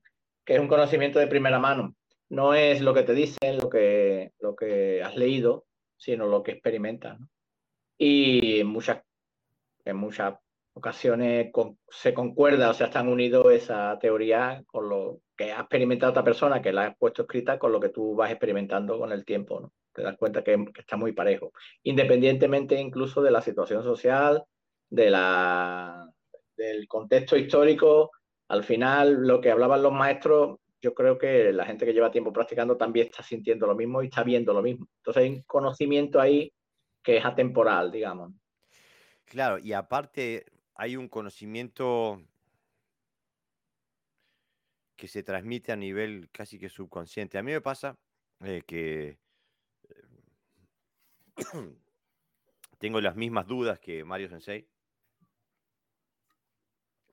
y entonces cuando al karate que recibí le, le falta algo, eh, no, le, no, le, quito ni le pongo nada, pero algo, hago algo que aliviane esa, esa, esa, necesidad que tengo. Entonces tenemos katas y tenemos eh, y kumites y cosas así que, que he desarrollado yo para mí, mis, alumnos. Y me pasa que, por ejemplo, ahora estudiando catas de, de Nade, veo que eh, sin, sin, sin saberlo he llegado a las mismas conclusiones, a las mismas soluciones técnicas. Eh, y entonces digo, eh, es que no hay muchas, no hay muchas posibilidades, no hay muchas variantes de un Suki, por ejemplo. Eh, se podrá variar el ángulo de la mano, eh, pero para que sea efectivo, si hay elementos que, tienen que estar ahí, si no, no son efectivos. Ya, la, la, conexión interna, la posición del codo, etcétera, etcétera. Si se sale de esos parámetros, la técnica es inferior. Entonces, eh, uno llega eh, también a, conclusiones parecidas a los antiguos maestros. ¿no? Álvaro Marín Gómez, sensei de Sevilla, de Cobucán en Sevilla. Buenas noches, Jorge. Buenas noches, Pepe. Y buenas, buenas noches, Mario. Enhorabuena por tu valentía en exponer tus experiencias en un libro en este mundillo cada vez más crítico. Os escucho con atención. Hoy pudo ser, sí, porque siempre nos escuchan diferidos. Siempre se, queja de que no puede escuchar la emisión en directo. Bienvenido Álvaro, qué bien que puedes estar aquí. Este, y bueno, eso también quería decirlo, ¿no? Que se, eh, necesita mucha valentía para hacer un libro de esto. Sí, bueno, yo mm, mm, tampoco me considero especialmente valiente, simplemente al final el libro lo va a leer gente que al 90% concuerde con mi, con mi pensamiento porque somos así. Si yo mañana, probablemente peque del mismo error, mañana veo un libro que pone el perfecto Uramawashi para meter tres puntos en una competición, es difícil que lo compre y me lo lea. pero bueno, eh, entiendo que habrá gente que no tenga esos prejuicios como podemos tener todos los seres humanos y, que lo lea, me critique y me ponga a parir y tal, pero bueno, yo soy, no estoy tan expuesto, digamos, como alguien que pueda estar ahí en la élite del karate y de un revuelco así importante y todo el mundo lo, lo quiera matar, ¿no? Bueno, eh, eh, nunca se sabe. La onda que puede expandir. Yo, yo ahora estoy escribiendo, yo siempre he escribido, siempre me ha gustado, pero como para mí, ¿no? Yo tengo montones de libretas ahí escritas que muchas veces digo, uy, mira lo que escribí, ¿no? Y ahora estoy escribiendo un poquito más en el podcast con esto del aburrimiento también del confinamiento, que estábamos encerrados y tenía dos opciones, ver la televisión o escribir. Como la tele no me gusta mucho, pues y, y, bueno, y al final pues hay, hay artículos que van mejores, que lo lee gente y que está de acuerdo y otros que menos, ¿no? Pero, pero son necesarios, creo. Y sobre todo lo que hablábamos, ¿no? Eh, libros y artículos que se basen en la experiencia personal, que es lo que necesitamos, porque así crecemos. Es que para decir lo mismo con otras palabras, ya, ya, yo, por ejemplo, yo no podría escribir historia porque no me siento capacitado, no tengo suficiente material como para escribir de historia. Yo puedo escribir de lo que yo siento y de lo que yo experimento cuando practico. Sí, que al final. Y, yo creo que al final le llega a mucha gente, ¿eh? más de lo que pensamos. Sí, yo, yo, a ver, al final de la historia, lo que no está escrito ya se tiene que descubrir. Y no es que yo esté rebuscando información entre documentos. Yo lo que hago es nutrirme de lo que descubren otros, ¿no? Que es lo que estar al día y empaparme de eso. Y, creo que es lo que haría prácticamente todo el mundo, si no tienes esa capacidad de estar metido en ese mundillo. Al final, los libros anecdóticos como este, o si, si llegasen más, no lo sabemos, eh, vienen bien porque amplían la visión de karate. Igual que este podcast, lo que hace básicamente es poner de manifiesto una realidad de gente que piensa de una manera a la que no se le escucha, a la que se le ignora y, y bueno, en, mi caso por lo menos, eh, yo soy el, era, porque ya vivo, ahora vivo en Luxemburgo, pero era el rarito de Gran Canaria y mi doyo era el doyo raro, el marginado y tal. Pues bueno, aquí por lo menos hay una pequeña plataforma para, para manifestarlo. El libro es otra y como habrá muchas seguro por ahí, pues yo creo que es muy positivo, sobre todo para, para el practicante de hoy que quiere informarse y que quiere ver qué hay, es muy positivo tener esto. Justamente, esa es... Em, Estoy completamente de acuerdo, Sensei, porque em, la masa del karate va a seguir en la dirección que, plazca, y, pero, eh, y no le vamos a cambiar la, cabeza a nadie. Eh, pero sí es importante, mi idea es la de ir dejando boyas, ¿no? O como, como el cuento de Hansel y Gretel, dejando migas de pan para que el buscador encuentre el camino, ¿no? Este, y bueno, así lo veo el podcast y así lo veo a tu libro. Pido disculpas por la, tos y los mocos y todo eso, pero... Es que nosotros aquí en, España ya estamos en verano prácticamente y bueno, pero allí seguís todavía, Jorge, ¿no? Con el fresqueto, ¿no? Veo que tiene mangas largas, ¿no? Para vos, eh, para vos nunca hay, eh, digo, si comparamos Dinamarca con Sevilla, Dinamarca nunca tiene verano, pero estamos en el verano, pero ¿qué le vamos a hacer? Alejandro Sensei eh, nos escribe, Mario Sensei, hoy nos nutrimos de lo que descubren otros. Quizás abusamos de eso. Los antiguos maestros se nutrían de información dentro de un dojo o en una pelea cuando alguien los desafiaba. Sí, bueno, hablaba en contexto histórico, ¿no? O sea, el contexto técnico es otro tema. Ahí sí hay que, estoy de acuerdo en que hay que testearlo en, en persona porque no es lo mismo, ya digo, una persona como de 25 años que pese 60 kilos y tal, que una persona de 30 que pese 80, o sea, todo eso va a influir muchísimo, ¿no? Entonces, en la parte técnica no, yo hablaba del contexto histórico. Mm. Pero en cierta parte digo, si comparamos lo que lo si comparamos el espectro técnico del karate moderno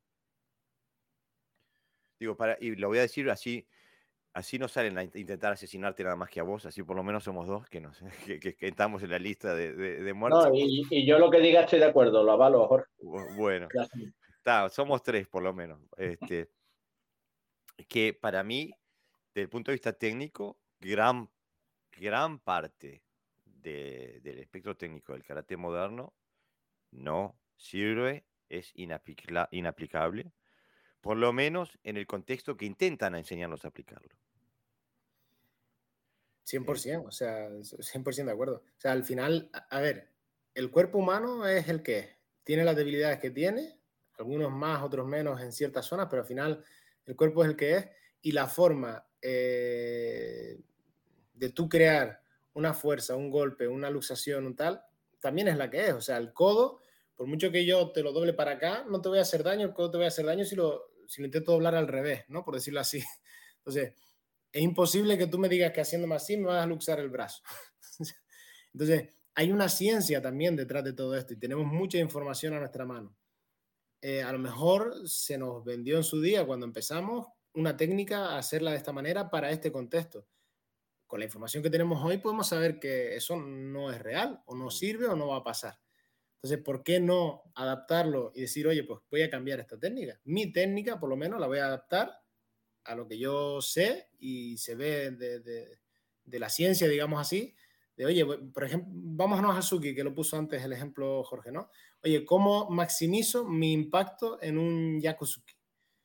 Pues oye, hay una ciencia para eso, o sea, no, no hace falta irse por, por, muchas ramas. Habrán pequeños matices que te puedan ayudar a decir, oye, pues para la corta distancia, para la larga, depende de cuál sea el contexto, pero el Suki es Suki y para hacerlo bien, fuerte y que duela y penetrar y tal, o sea, todo eso está estudiado, o sea, eso se sabe. Y además hay, hay otros elementos que no solamente son biomecánicos, que es la táctica, que se ha perdido también muchos elementos tácticos en la técnica. Mira, cuando lo conocemos ya, ¿no? Que por el contexto histórico que había en Okinawa, un karateca era mucho más fuerte que una persona común. Entonces estaba más entrenado y, la diferencia entre la mayoría de la gente en aquella época, bueno, que pasaba hambre, que pasaba necesidades, posiblemente tenían muy, muy fácil un, cualquier karateca de allí eh, tumbar a, un okinawense. Pero tú vas por la calle hoy día y la mayoría de la gente son gente de gimnasio, gente que ha hecho MMA, que han hecho karate, que han hecho boxeo, que han hecho, o sea, están llenos los gimnasios de gente muy, muy preparada. Entonces, vencer a alguien hoy día en la calle requiere de algo más que no simplemente un estudio técnico, ¿no? O biomecánico de la trayectoria. Necesitas otra, otra, otros temas, ¿no?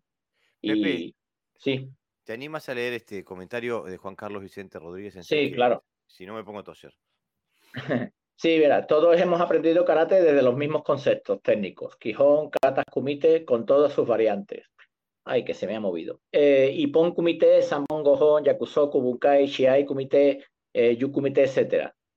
Todo esto buscado, eh, buscando un mismo objetivo, la defensa personal, matar o morir. No está ahora dentro de, y hasta ahí creo que llego, Jorge, porque no se me mueve la pantalla.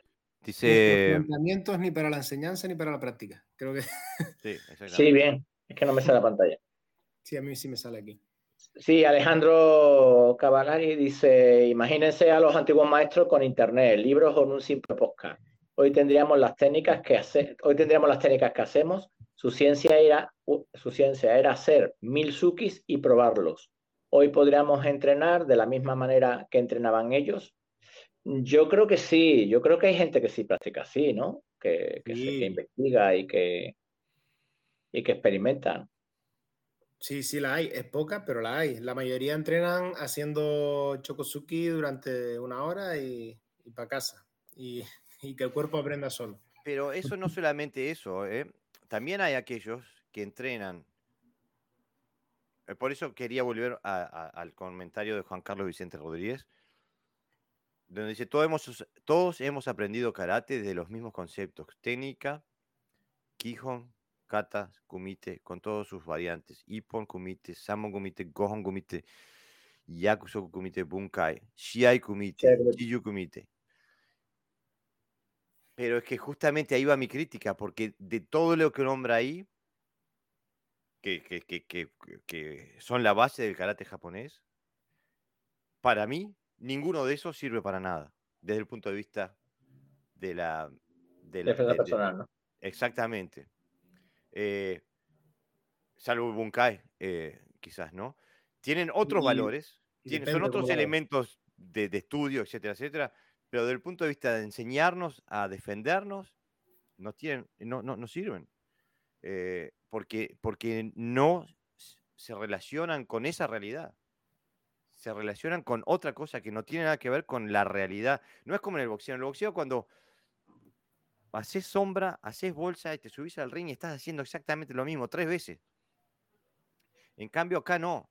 Eh, está tan separado del conflicto físico este, que no es aplicable. Y aparte porque, los, como decía Pepe Sensei hoy, los contextos tácticos que, que te inculcan no solamente no son aplicables, son peligrosos. Cuando haces Gohan Kumite y te enseñan a dar cinco pasos hacia atrás, defendiéndote de un Oitsuki eh, con un, un uke eh, eh, de Kihon, te están condenando a la muerte si es lo que haces cuando alguien te va a pegar. Porque tácticamente incluso, es un suicidio. Incluso saliéndote de, ese, de esas normas de, de, este tipo de ejercicio, cuando se enseña eh, un poquito saliendo de ahí, vamos a enseñar defensa personal, eh, yo veo también muchas carencias porque se queda uno demasiado tiempo en la distancia del otro. Por ejemplo, eh, eh, cuando, tú, cuando tú haces combate en boxeo, y hablo de boxeo porque es lo que conozco, pero también he combatido en karate a contacto. si en tres técnicas no has destruido al otro, quítate. Porque te puedes encontrar una contra muy, muy peligrosa. O sea, tú tienes que pegar tres, cuatro técnicas muy potentes y si no logras tumbar, tienes que volver a como la retaguardia, ¿no? Para luego volver a atacar, porque si insistes ahí, posiblemente te vas a llevar una contra. Y eso lo aprendes peleando.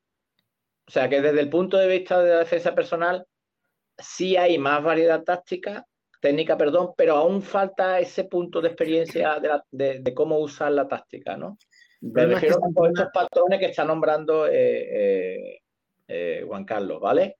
Después, eh, no como norma general, pero, pero sí es bastante probable. De hecho, el otro día lo experimenté, quiero decir, me agazapé, pam, pam, varios golpes y el otro se llevó una contra que todavía la está buscando. Eh, o sea que, que sí, y, las contras son muy, muy peligrosas. quiero decir que, que, tiene que haber un diseño hacia esa, hacia esa parte, pero tiene que ser un diseño donde sea un diseño también realista. No puede estar basado en que yo te hago una técnica de Quijón o dos técnicas o tres técnicas de Quijón y tú me haces mm, la respuesta a ese Quijón, ¿no? Como si fuera una partida de ajedrez. Yo te hago el gambito tal y tú me haces gambito cual, ¿no? Entonces, ah, creo, creo que falta táctica y, y, y yo eso lo, lo, sigo echando de menos. Sí, Pero no hay, solo táctica, ¿eh? Hay, es también una, una, una, diferenciación o una omisión de los principios físicos. E, de es, esto es fácil de comprobar. Uh -huh. Pónganse uno enfrente del otro y uno corre hacia adelante y el otro corre en la misma dirección, o sea, hacia atrás. A ver quién llega primero. Y el que va hacia atrás va a perder. Les aseguro que el ser humano está diseñado para correr, para transportarse más rápido hacia adelante que hacia atrás. Entonces, si tu defensa está basada en poder retroceder como mínimo a la misma velocidad del quien te ataca, estás condenado a que te rompan la cara. Así de fácil. Entonces, si utilizamos ese tipo de metodologías, estamos condenando a nuestros, a nuestros eh, alumnos a que le rompan la cara, porque los estamos programando para, para, para que reaccionen de una forma que los condiciona en un combate. Sensei, eh, Mario, vos tenías que decir algo.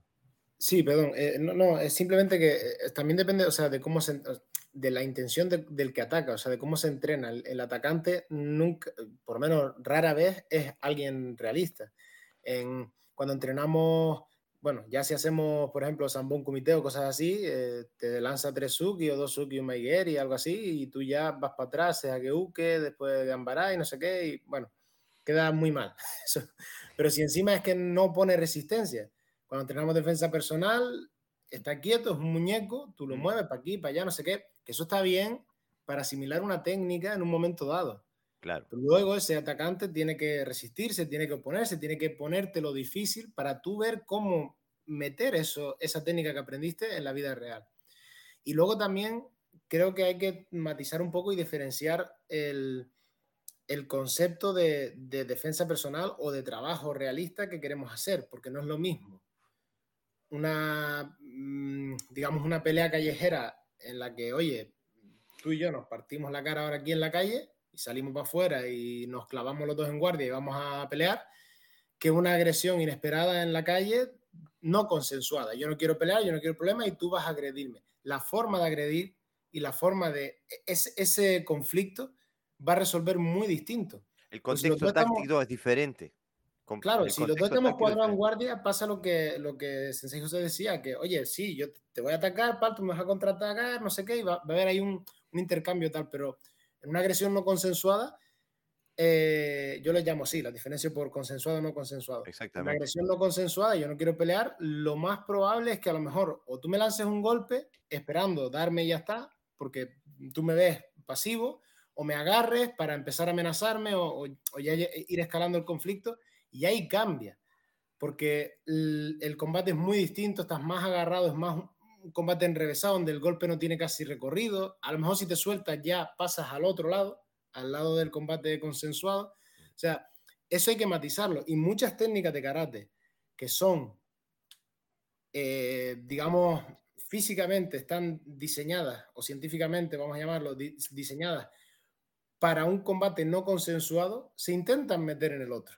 Y mm. intentamos defender un Suki a la cara de Ageuke. Cuando lo más fácil es poner la mano y ya está. Y es, es muy complicado con un Suki real. estoy, tan, estoy a mil por ciento de acuerdo contigo. Incluso para mí, entrenar bloqueos es como entrenar a parpadear. No se necesita entrenar a parpadear. Parpadeamos cuando necesitamos, tenemos, necesidad, lo hacemos sin pensarlo. Si alguien te tira algo, lo vas a bloquear. No hay que entrenarlo. Eso ya está, viene, lo tenemos gratis. Ahora, esas técnicas que les decimos UKE son otras cosas, tienen otras eh, aplicaciones que si las exploramos son eh, eh, tremendamente efectivas. Alguien que pueda leer, porque si no, empiezo a toser de vuelta. Sí, de Álvaro te refieres, ¿no? No, primero Alejandro Cavalari dice sobre su sensei. No lo veo yo, Jorge, sí, no le importa Mario. Mario, ¿te animas a leer tú? Sí, dame un segundín. Ah, aquí está. Eh, dice mi sensei, el Hanshi José José Gregorio Natera. Tiene una frase muy exacta: del Tsuki para adelante, Tsuki para atrás, no sacas tu karate. La investigación de cada técnica será la verdad del karate. Exactamente. Y, eso también apunta a, la. Apunta también a lo táctico, porque la, la agresión eh, y el, el, el timing de esa agresión eh, tiene que ir para adelante, para atrás es muy difícil pelear. Como decía, dicen en mi país, es difícil recular en chancleta. Eh, ¿Te animas a leer lo que dice eh, Álvaro Marín Gómez Sensei? sí, dice, la práctica del karate hoy en día está tan perdida y desenfocada que no sé si se le podría llamar karate. Ayer mismo vi un vídeo de cierto sensei que no voy a nombrar en el que se exponía que sus clases, ay, se me va, es que son muy rápido más que yo más escribiendo. Es que como tengo el móvil, eh, se me baja el mensaje y, dice, que, dice que el que ponía que en sus clases no se enseña a defenderse ante un adversario, que se trabajan beneficios internos y patatín. ¿No será mejor dejar de llamar a eso karate y así nos seguimos engañando a los principiantes y poniéndolos en peligro por la falsa confianza que se les crea y a la vez dejamos de enturbiar cuál es el real sentido del karate? Ahí está hablando de la esencia que yo hablaba antes. Mm. Esa es la esencia famosa que mm. O está o no está. O sea, ¿sigue un propósito igual al primario, digamos, o no? Sí, sí, para ellos sí. Yo sé qué vídeo es porque se lo mandé yo. Entonces. A mí no me lo eh, mandaste, mándamelo, que no lo, yo no lo vi. Es que está resfriado, no quiero hacerte sufrir más, pero bueno, te lo paso luego si quieres. No, es, eh, sigue la esencia de su maestro. Entonces, eh, ellos no, no, tienen ningún interés. Lo que pasa que es lo que dice Álvaro, y yo estoy de acuerdo porque ya lo hablé con él. Si tú no haces karate, pues no deberías de, de examinar de karate ni ponerte un karategi podría vestir de otra manera. Yo, sea, yo por ejemplo, haría eso. Yo, yo haría eso. Pero es que para ellos sí es karate eso. Lo que pasa es que lo que hablábamos antes, es un karate evolucionado, un karate donde la filosofía está por encima de, cualquier otra cuestión. Y, aquí tenemos la misma diferencia, eh, o sea, la diferencia conceptual eh, en, otra, en, otra, en otra dirección, no la que se refiere a Álvaro Sensei, pero eh, Sensei Juan Carlos, eh, se, ve claramente que la, la, la, concepción que él tiene del karate, de estas metodologías, son radicalmente opuestas a las que, por lo menos yo, digo, son válidas las dos, digo. Pero él dice, escribe, si no le enseñas a un niño a aprender las distancias, avanzar cuando ataca y retroceder cuando defiende, no le das procesos didácticos el problema es que en mi cabeza, si le enseño a retroceder cuando defiende, cuando defiende lo enseño a, que, no se pueda defender. Le estoy dando, desde mi perspectiva, enseñarle a una persona, de la edad que sea, a retroceder cuando defiende, le lo estamos inculcando a perder, a no poder defenderse. Eso es mi perspectiva. Eh, no le das procesos didácticos que son necesarios para su evolución aprender a moverse en las defensas personal es fundamental. totalmente de acuerdo, pero retroceder en la defensa personal es un error táctico, y si es un error táctico, es un error fundamental. Cuando avanzas en nivel tendrás que practicar con otros conceptos, pero la base pasa por Ippon, Sambon, Gohon, porque así aprendimos todos y ahora podemos hablar de ello y explorar y si se presenta oportuno cambiar conceptos, como hace Patrick McCarthy. Yo, discrepo con esta teoría porque, y la he escuchado, he escuchado varias veces este argumento, es como que enseñemos a los niños de primera clase en una mala ortografía, porque es básica, es al principio. Entonces les enseñamos mal para que después, cuando sepan mejor, les enseñamos a escribir correctamente. Eh, eh, eh, yo que, como digo, toco música, em, sé eh, por otras vías de experiencia también, que eh, eh, condicionar, programar el sistema neurológico, mejor dicho, desprogramar el sistema neurológico, cuesta muchísimo más trabajo que programarlo. Si uno gasta 10.000 horas programando algo en el sistema motriz, el sistema neurológico, va a tener que gastar muchísimo más que 10.000 horas para poder sacárselo del sistema. Eh, para mí eso es un argumento que se usa desde, desde, el karate moderno para argumentar por qué se hace como se hace. Este, y no es un argumento que... Y, respeto la posición de Juan Carlos Sensei, pero no la comparto. Sí, eh, yo, quería decir también que el, yo personalmente no estoy de acuerdo en llamar karate algo que no sigue un propósito al menos similar a la defensa personal. Mm, para mí no es un coche algo que no se mueve de un punto A a un punto B para transportar gente. O sea, podrá tener la forma de un coche, parecerse a un coche, lucir igual que un coche, pero si no se mueve, no tiene motor ni nada, no es un coche. Para mí no. O sea, un coche tiene, o sea, las cosas tienen un propósito tienen que cumplir una función. Em, y para mí karate también. O sea, si alguien dice, no, yo hago karate, pero porque para mí karate significa eh, algo espiritual, algo tal, está muy bien, pero yo preferiría no llamarlo karate, porque enturbia las cosas. O sea, si mañana una pizza es cualquier cosa que tenga tomate y queso encima, mm, pues todo el mundo podemos abrir una pizzería y no tiene ninguna magia eh, saber hacer pizza. Digo yo. y de hecho, justamente lo que está pasando. sí, he visto pizzas de carne y no sé qué, o sea, está muy bien, pero no le llames pizza, llámale de otra manera porque pierde el sentido, o sea, las cosas tienen un nombre por algo, ¿no? Llamar a todo un conjunto de cosas esto y ponerle esa etiqueta sin un sentido real, solo porque tiene un karate o porque, o porque se pone un cinturón, eh, no sé. Yo, yo no esa, esa, forma de pensar tú, que tú tienes ahora, y, eh, eh, no te creas que, que, es lógica además, ¿no? O sea, es karate porque tiene unos mínimos, si no sería otra cosa. Es una forma primitiva de pensar para muchos, porque el karate ha evolucionado y tú estás hablando de un karate antiguo que ya no estamos en esa realidad. Vamos, prácticamente como que tu mente es primitiva. Así hay gente que se ha expresado abiertamente hacia, por ejemplo, a Jorge y hacia mí.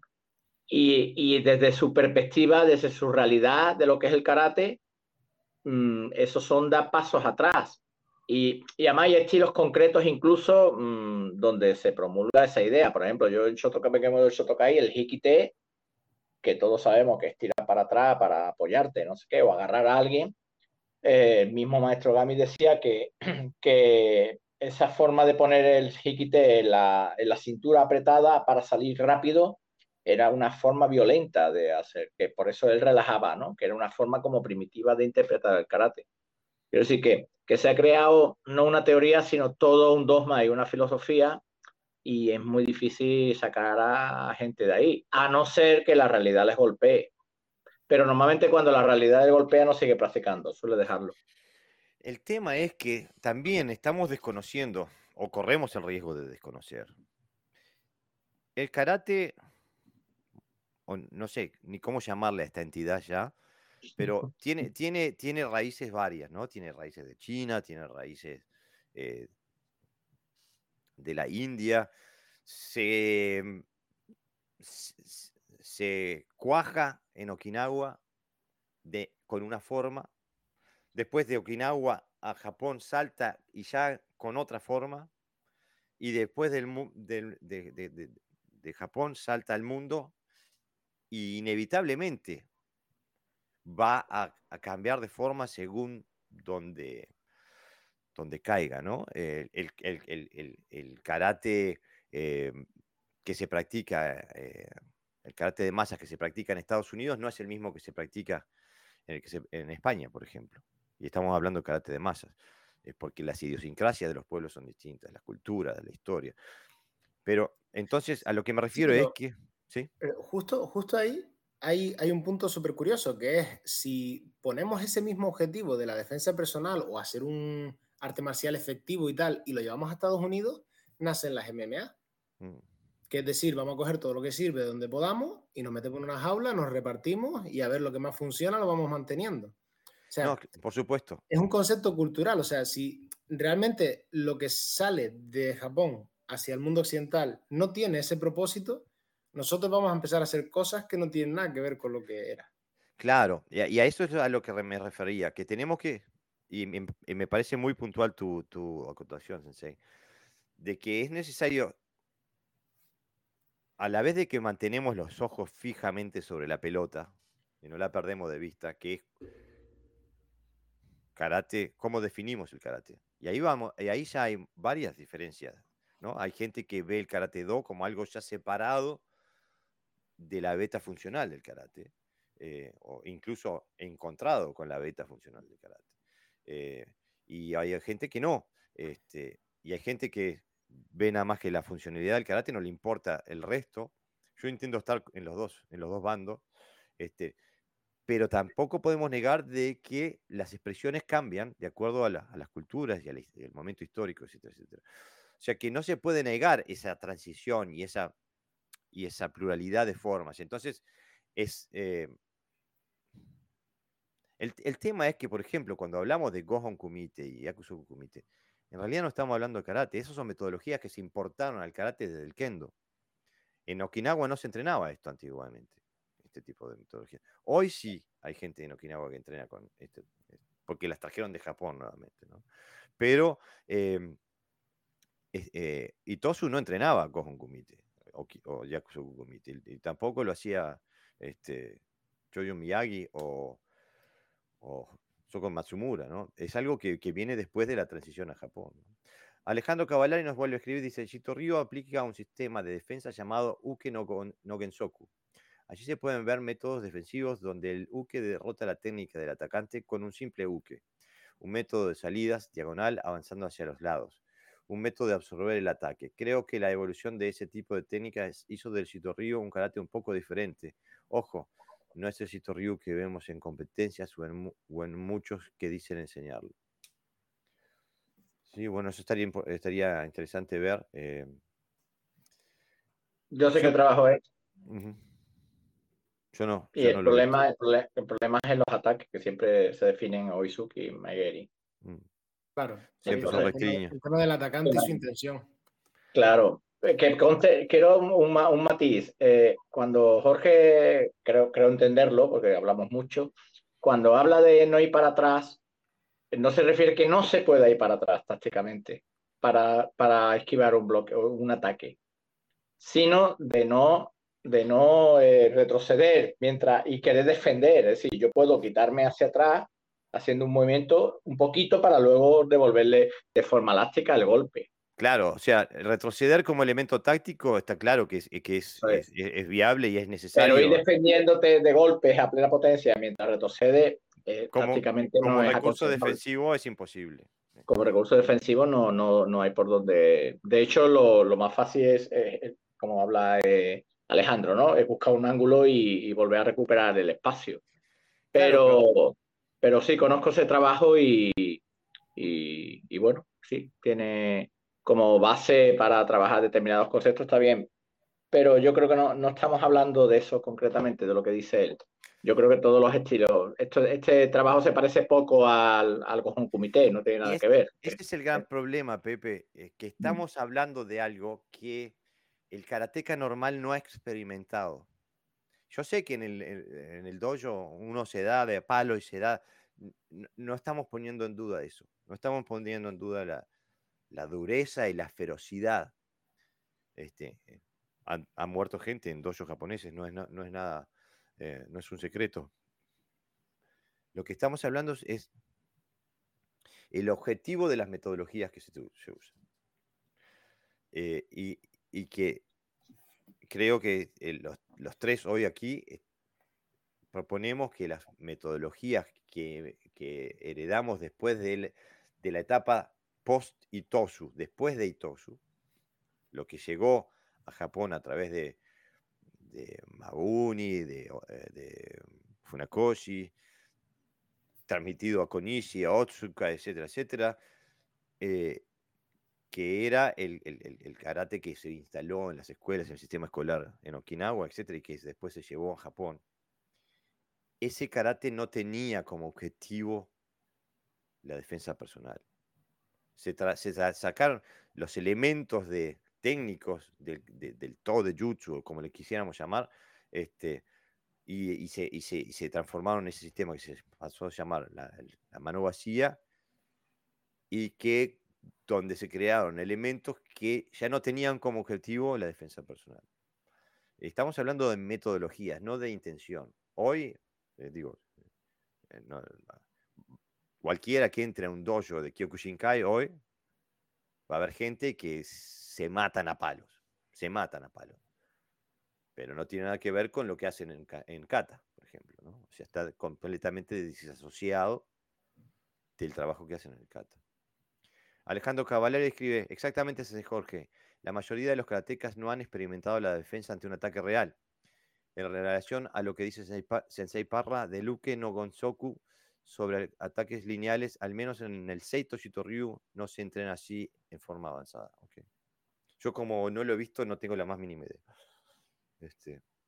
Me gustaría ver vídeo porque eh, yo conozco Seito Sensei porque he practicado con Shimabukuro Hanchi y Shimabukuro Hanchi era alumno directo, su, mano derecha de, de Kenzo, de Kenzo Mabuni. Y conozco esa forma, pero no la conozco toda porque murió desafortunadamente Mm. Ah, no hace mucho y entonces no tuve la suerte de estar muchos años con él y, conozco parte, entonces me, gustaría, me gustaría ver esa, esa parte porque la, La que es básica la conozco, la que es avanzada no, no sé si no, no, no, la he visto hasta ahora. No quiero dejar pasar porque si no me olvido. Y es, que es casi lo más importante de todo el podcast hoy. Mario Sensei, ¿dónde podemos comprar el libro? Ojalá eso fuera lo más importante, por Dios. Eso es lo de menos, pero, pero sí, bueno, actualmente se encuentra en, disponible en Amazon. Eh, está en español y en inglés. Eh, tuve la suerte de poder traducirlo al, al, inglés hace, creo que dos bueno, no, un año y poco, un año y medio.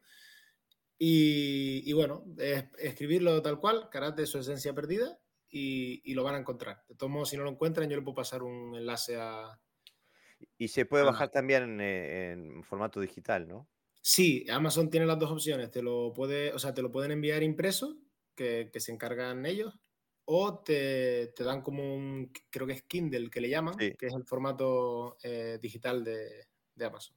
Sí, yo me lo bajé, yo tengo una Kindle y me lo, me lo bajé este, ya hace no sé cuánto, la primera vez que estuvimos en contacto, este, me lo bajé.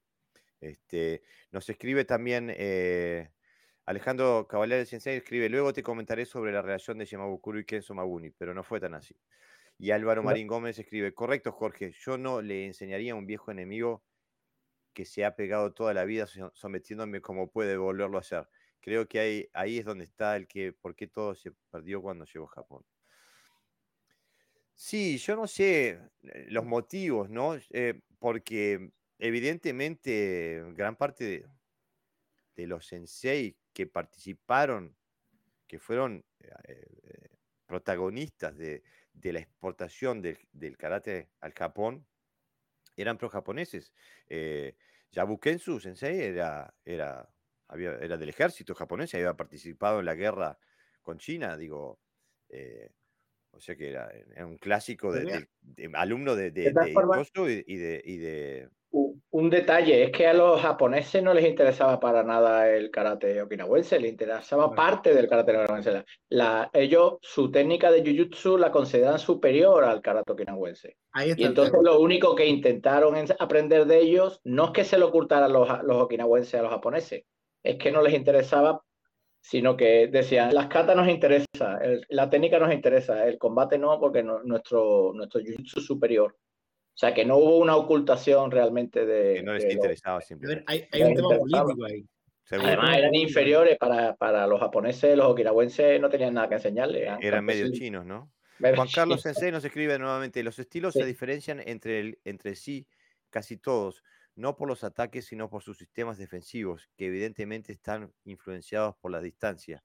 Shitoryu tiene sus cinco principios defensivos fundamentales del Sensei Mabuni, Shotokan basa su trabajo en la cadera y la distancia más larga, muy influenciado del Yaido. Goyo, el estilo que practico por su distancia corta con defensas envolventes como una finalidad de agarra y control del adversario.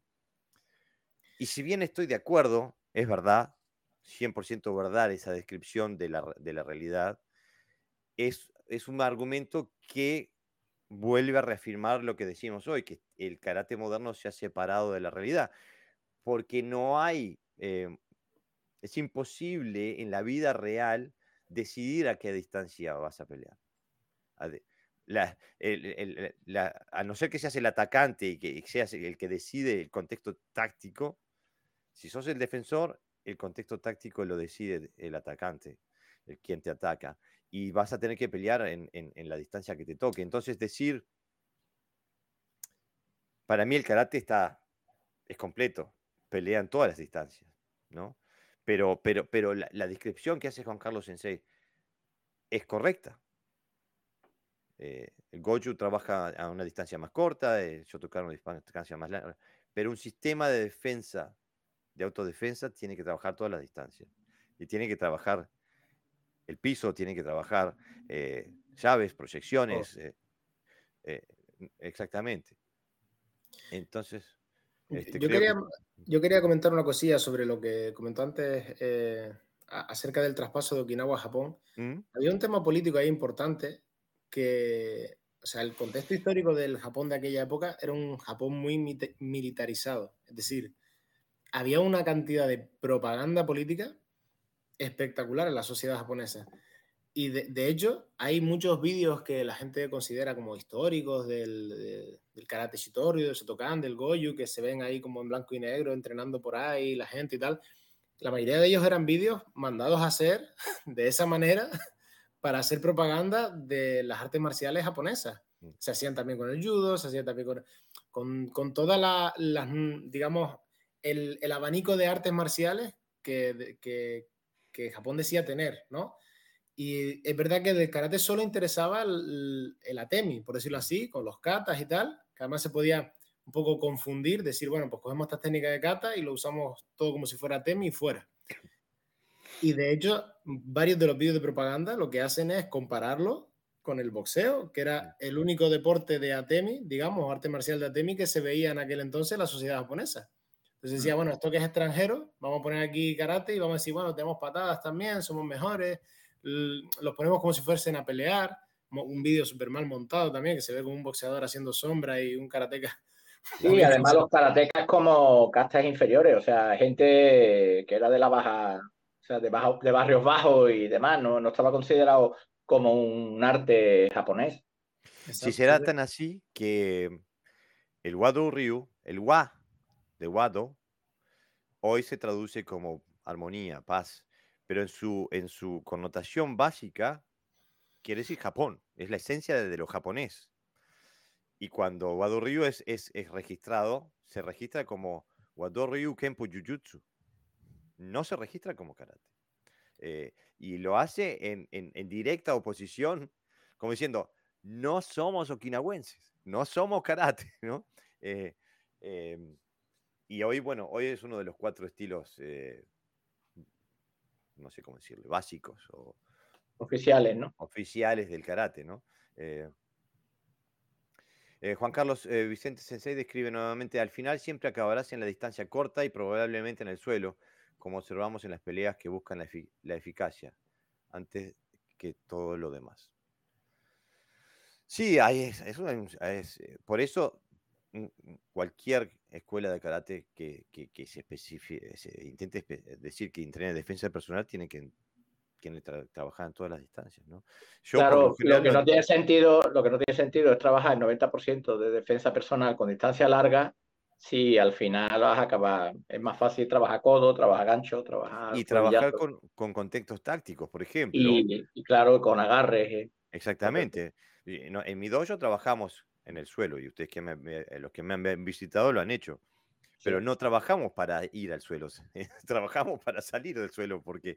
Este, y algo, y algo importante que tampoco que se omite mucho es cuando trabajas en distancia corta o acabas en distancia corta, acabas recibiendo.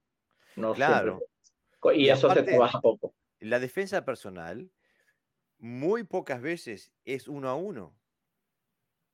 La defensa personal, por lo general, son varios contra uno. Entonces, ir al piso por gusto es un suicidio, porque mientras te estás peleando con uno, te están acuchillando o haciéndote cualquier otra cosa los amigos. Eh, o sea que el, primero, primero viene la táctica. Y, y, después de que se comprendió la táctica, la situación táctica, ahí se eligen las herramientas para solucionarla.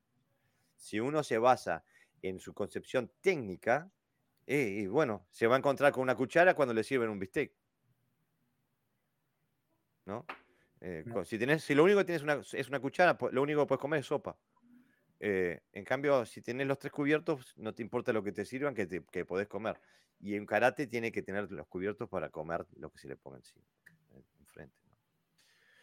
Este, bueno, Sensei, ya estamos por las dos horas que es el límite que intento darle al, dojo, al, podcast dojo para no eh, matar a la gente que tiene que escucharlo. y lo este que aguantamos la gente mayor también, no podemos, no. Sí, sí, estas horas. Son, la una de la mañana. Este, pero ha sido un gustazo y te invito a que vuelvas al podcast para seguir hablando, seguir eh, disfrutando de tus ideas y tus experiencias. Este... Pues muy, muy agradecido y cuando quieran, sinceramente, me, simplemente contáctame, ya sabes cómo, cómo hacerlo y vendré encantadísimo. Perfecto. Ha sido, ha sido un placer y me lo he pasado muy bien. Igualmente. Y agradezco tu coherencia, que necesitamos mucho en este, en este mundo. sí, que sufrimos justamente de la falta de coherencia. Podemos apuntarme ahí un más uno en, en el equipo El equipo rarito. Sí, el equipo de los raros. Somos tres. Eh, Fudoshin, Marcelo Salazar escribe, a mis exámenes le agregué escapar del piso o el suelo. Tengo gente de Aikido que me ayuda en eso. Eh, genial, está, eh, eso es lo que hay que hacer. Alejandro Cavalari nos escribe, saludos para todos, un placer escucharlos. Igualmente Alejandro y Juan Carlos Vicente Rodríguez Sensei. Y gracias Alejandro por el aporte. Juan Carlos Vicente Rodríguez Sensei nos escribe, táctica, técnica, estrategia forman parte de todo el aprendizaje. Gracias por dejarme participar, gracias por participar y en, eh, en el acuerdo, en el desacuerdo, siempre eres bienvenido, Sensei. Gracias por dejar tu, sabiduría y tus comentarios. Martín Fernández Rincón, Sensei, nos escribe muy buen podcast. Buenas noches. Un abrazo, Martín Sensei. Espero verte en el podcast eh, dentro de poco. ¿eh?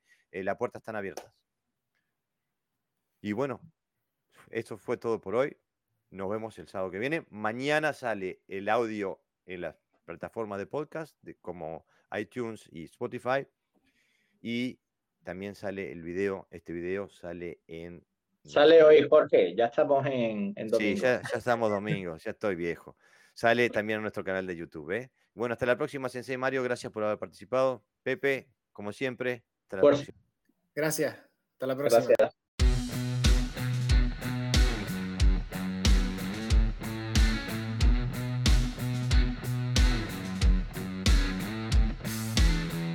Bueno amigos, eso ha sido todo por hoy. Espero que hayan disfrutado de este episodio. Les cuento que emitimos en vivo todos los sábados a las 23 horas por la página de Facebook de Podcast Toyo y el audio lo publicamos el domingo.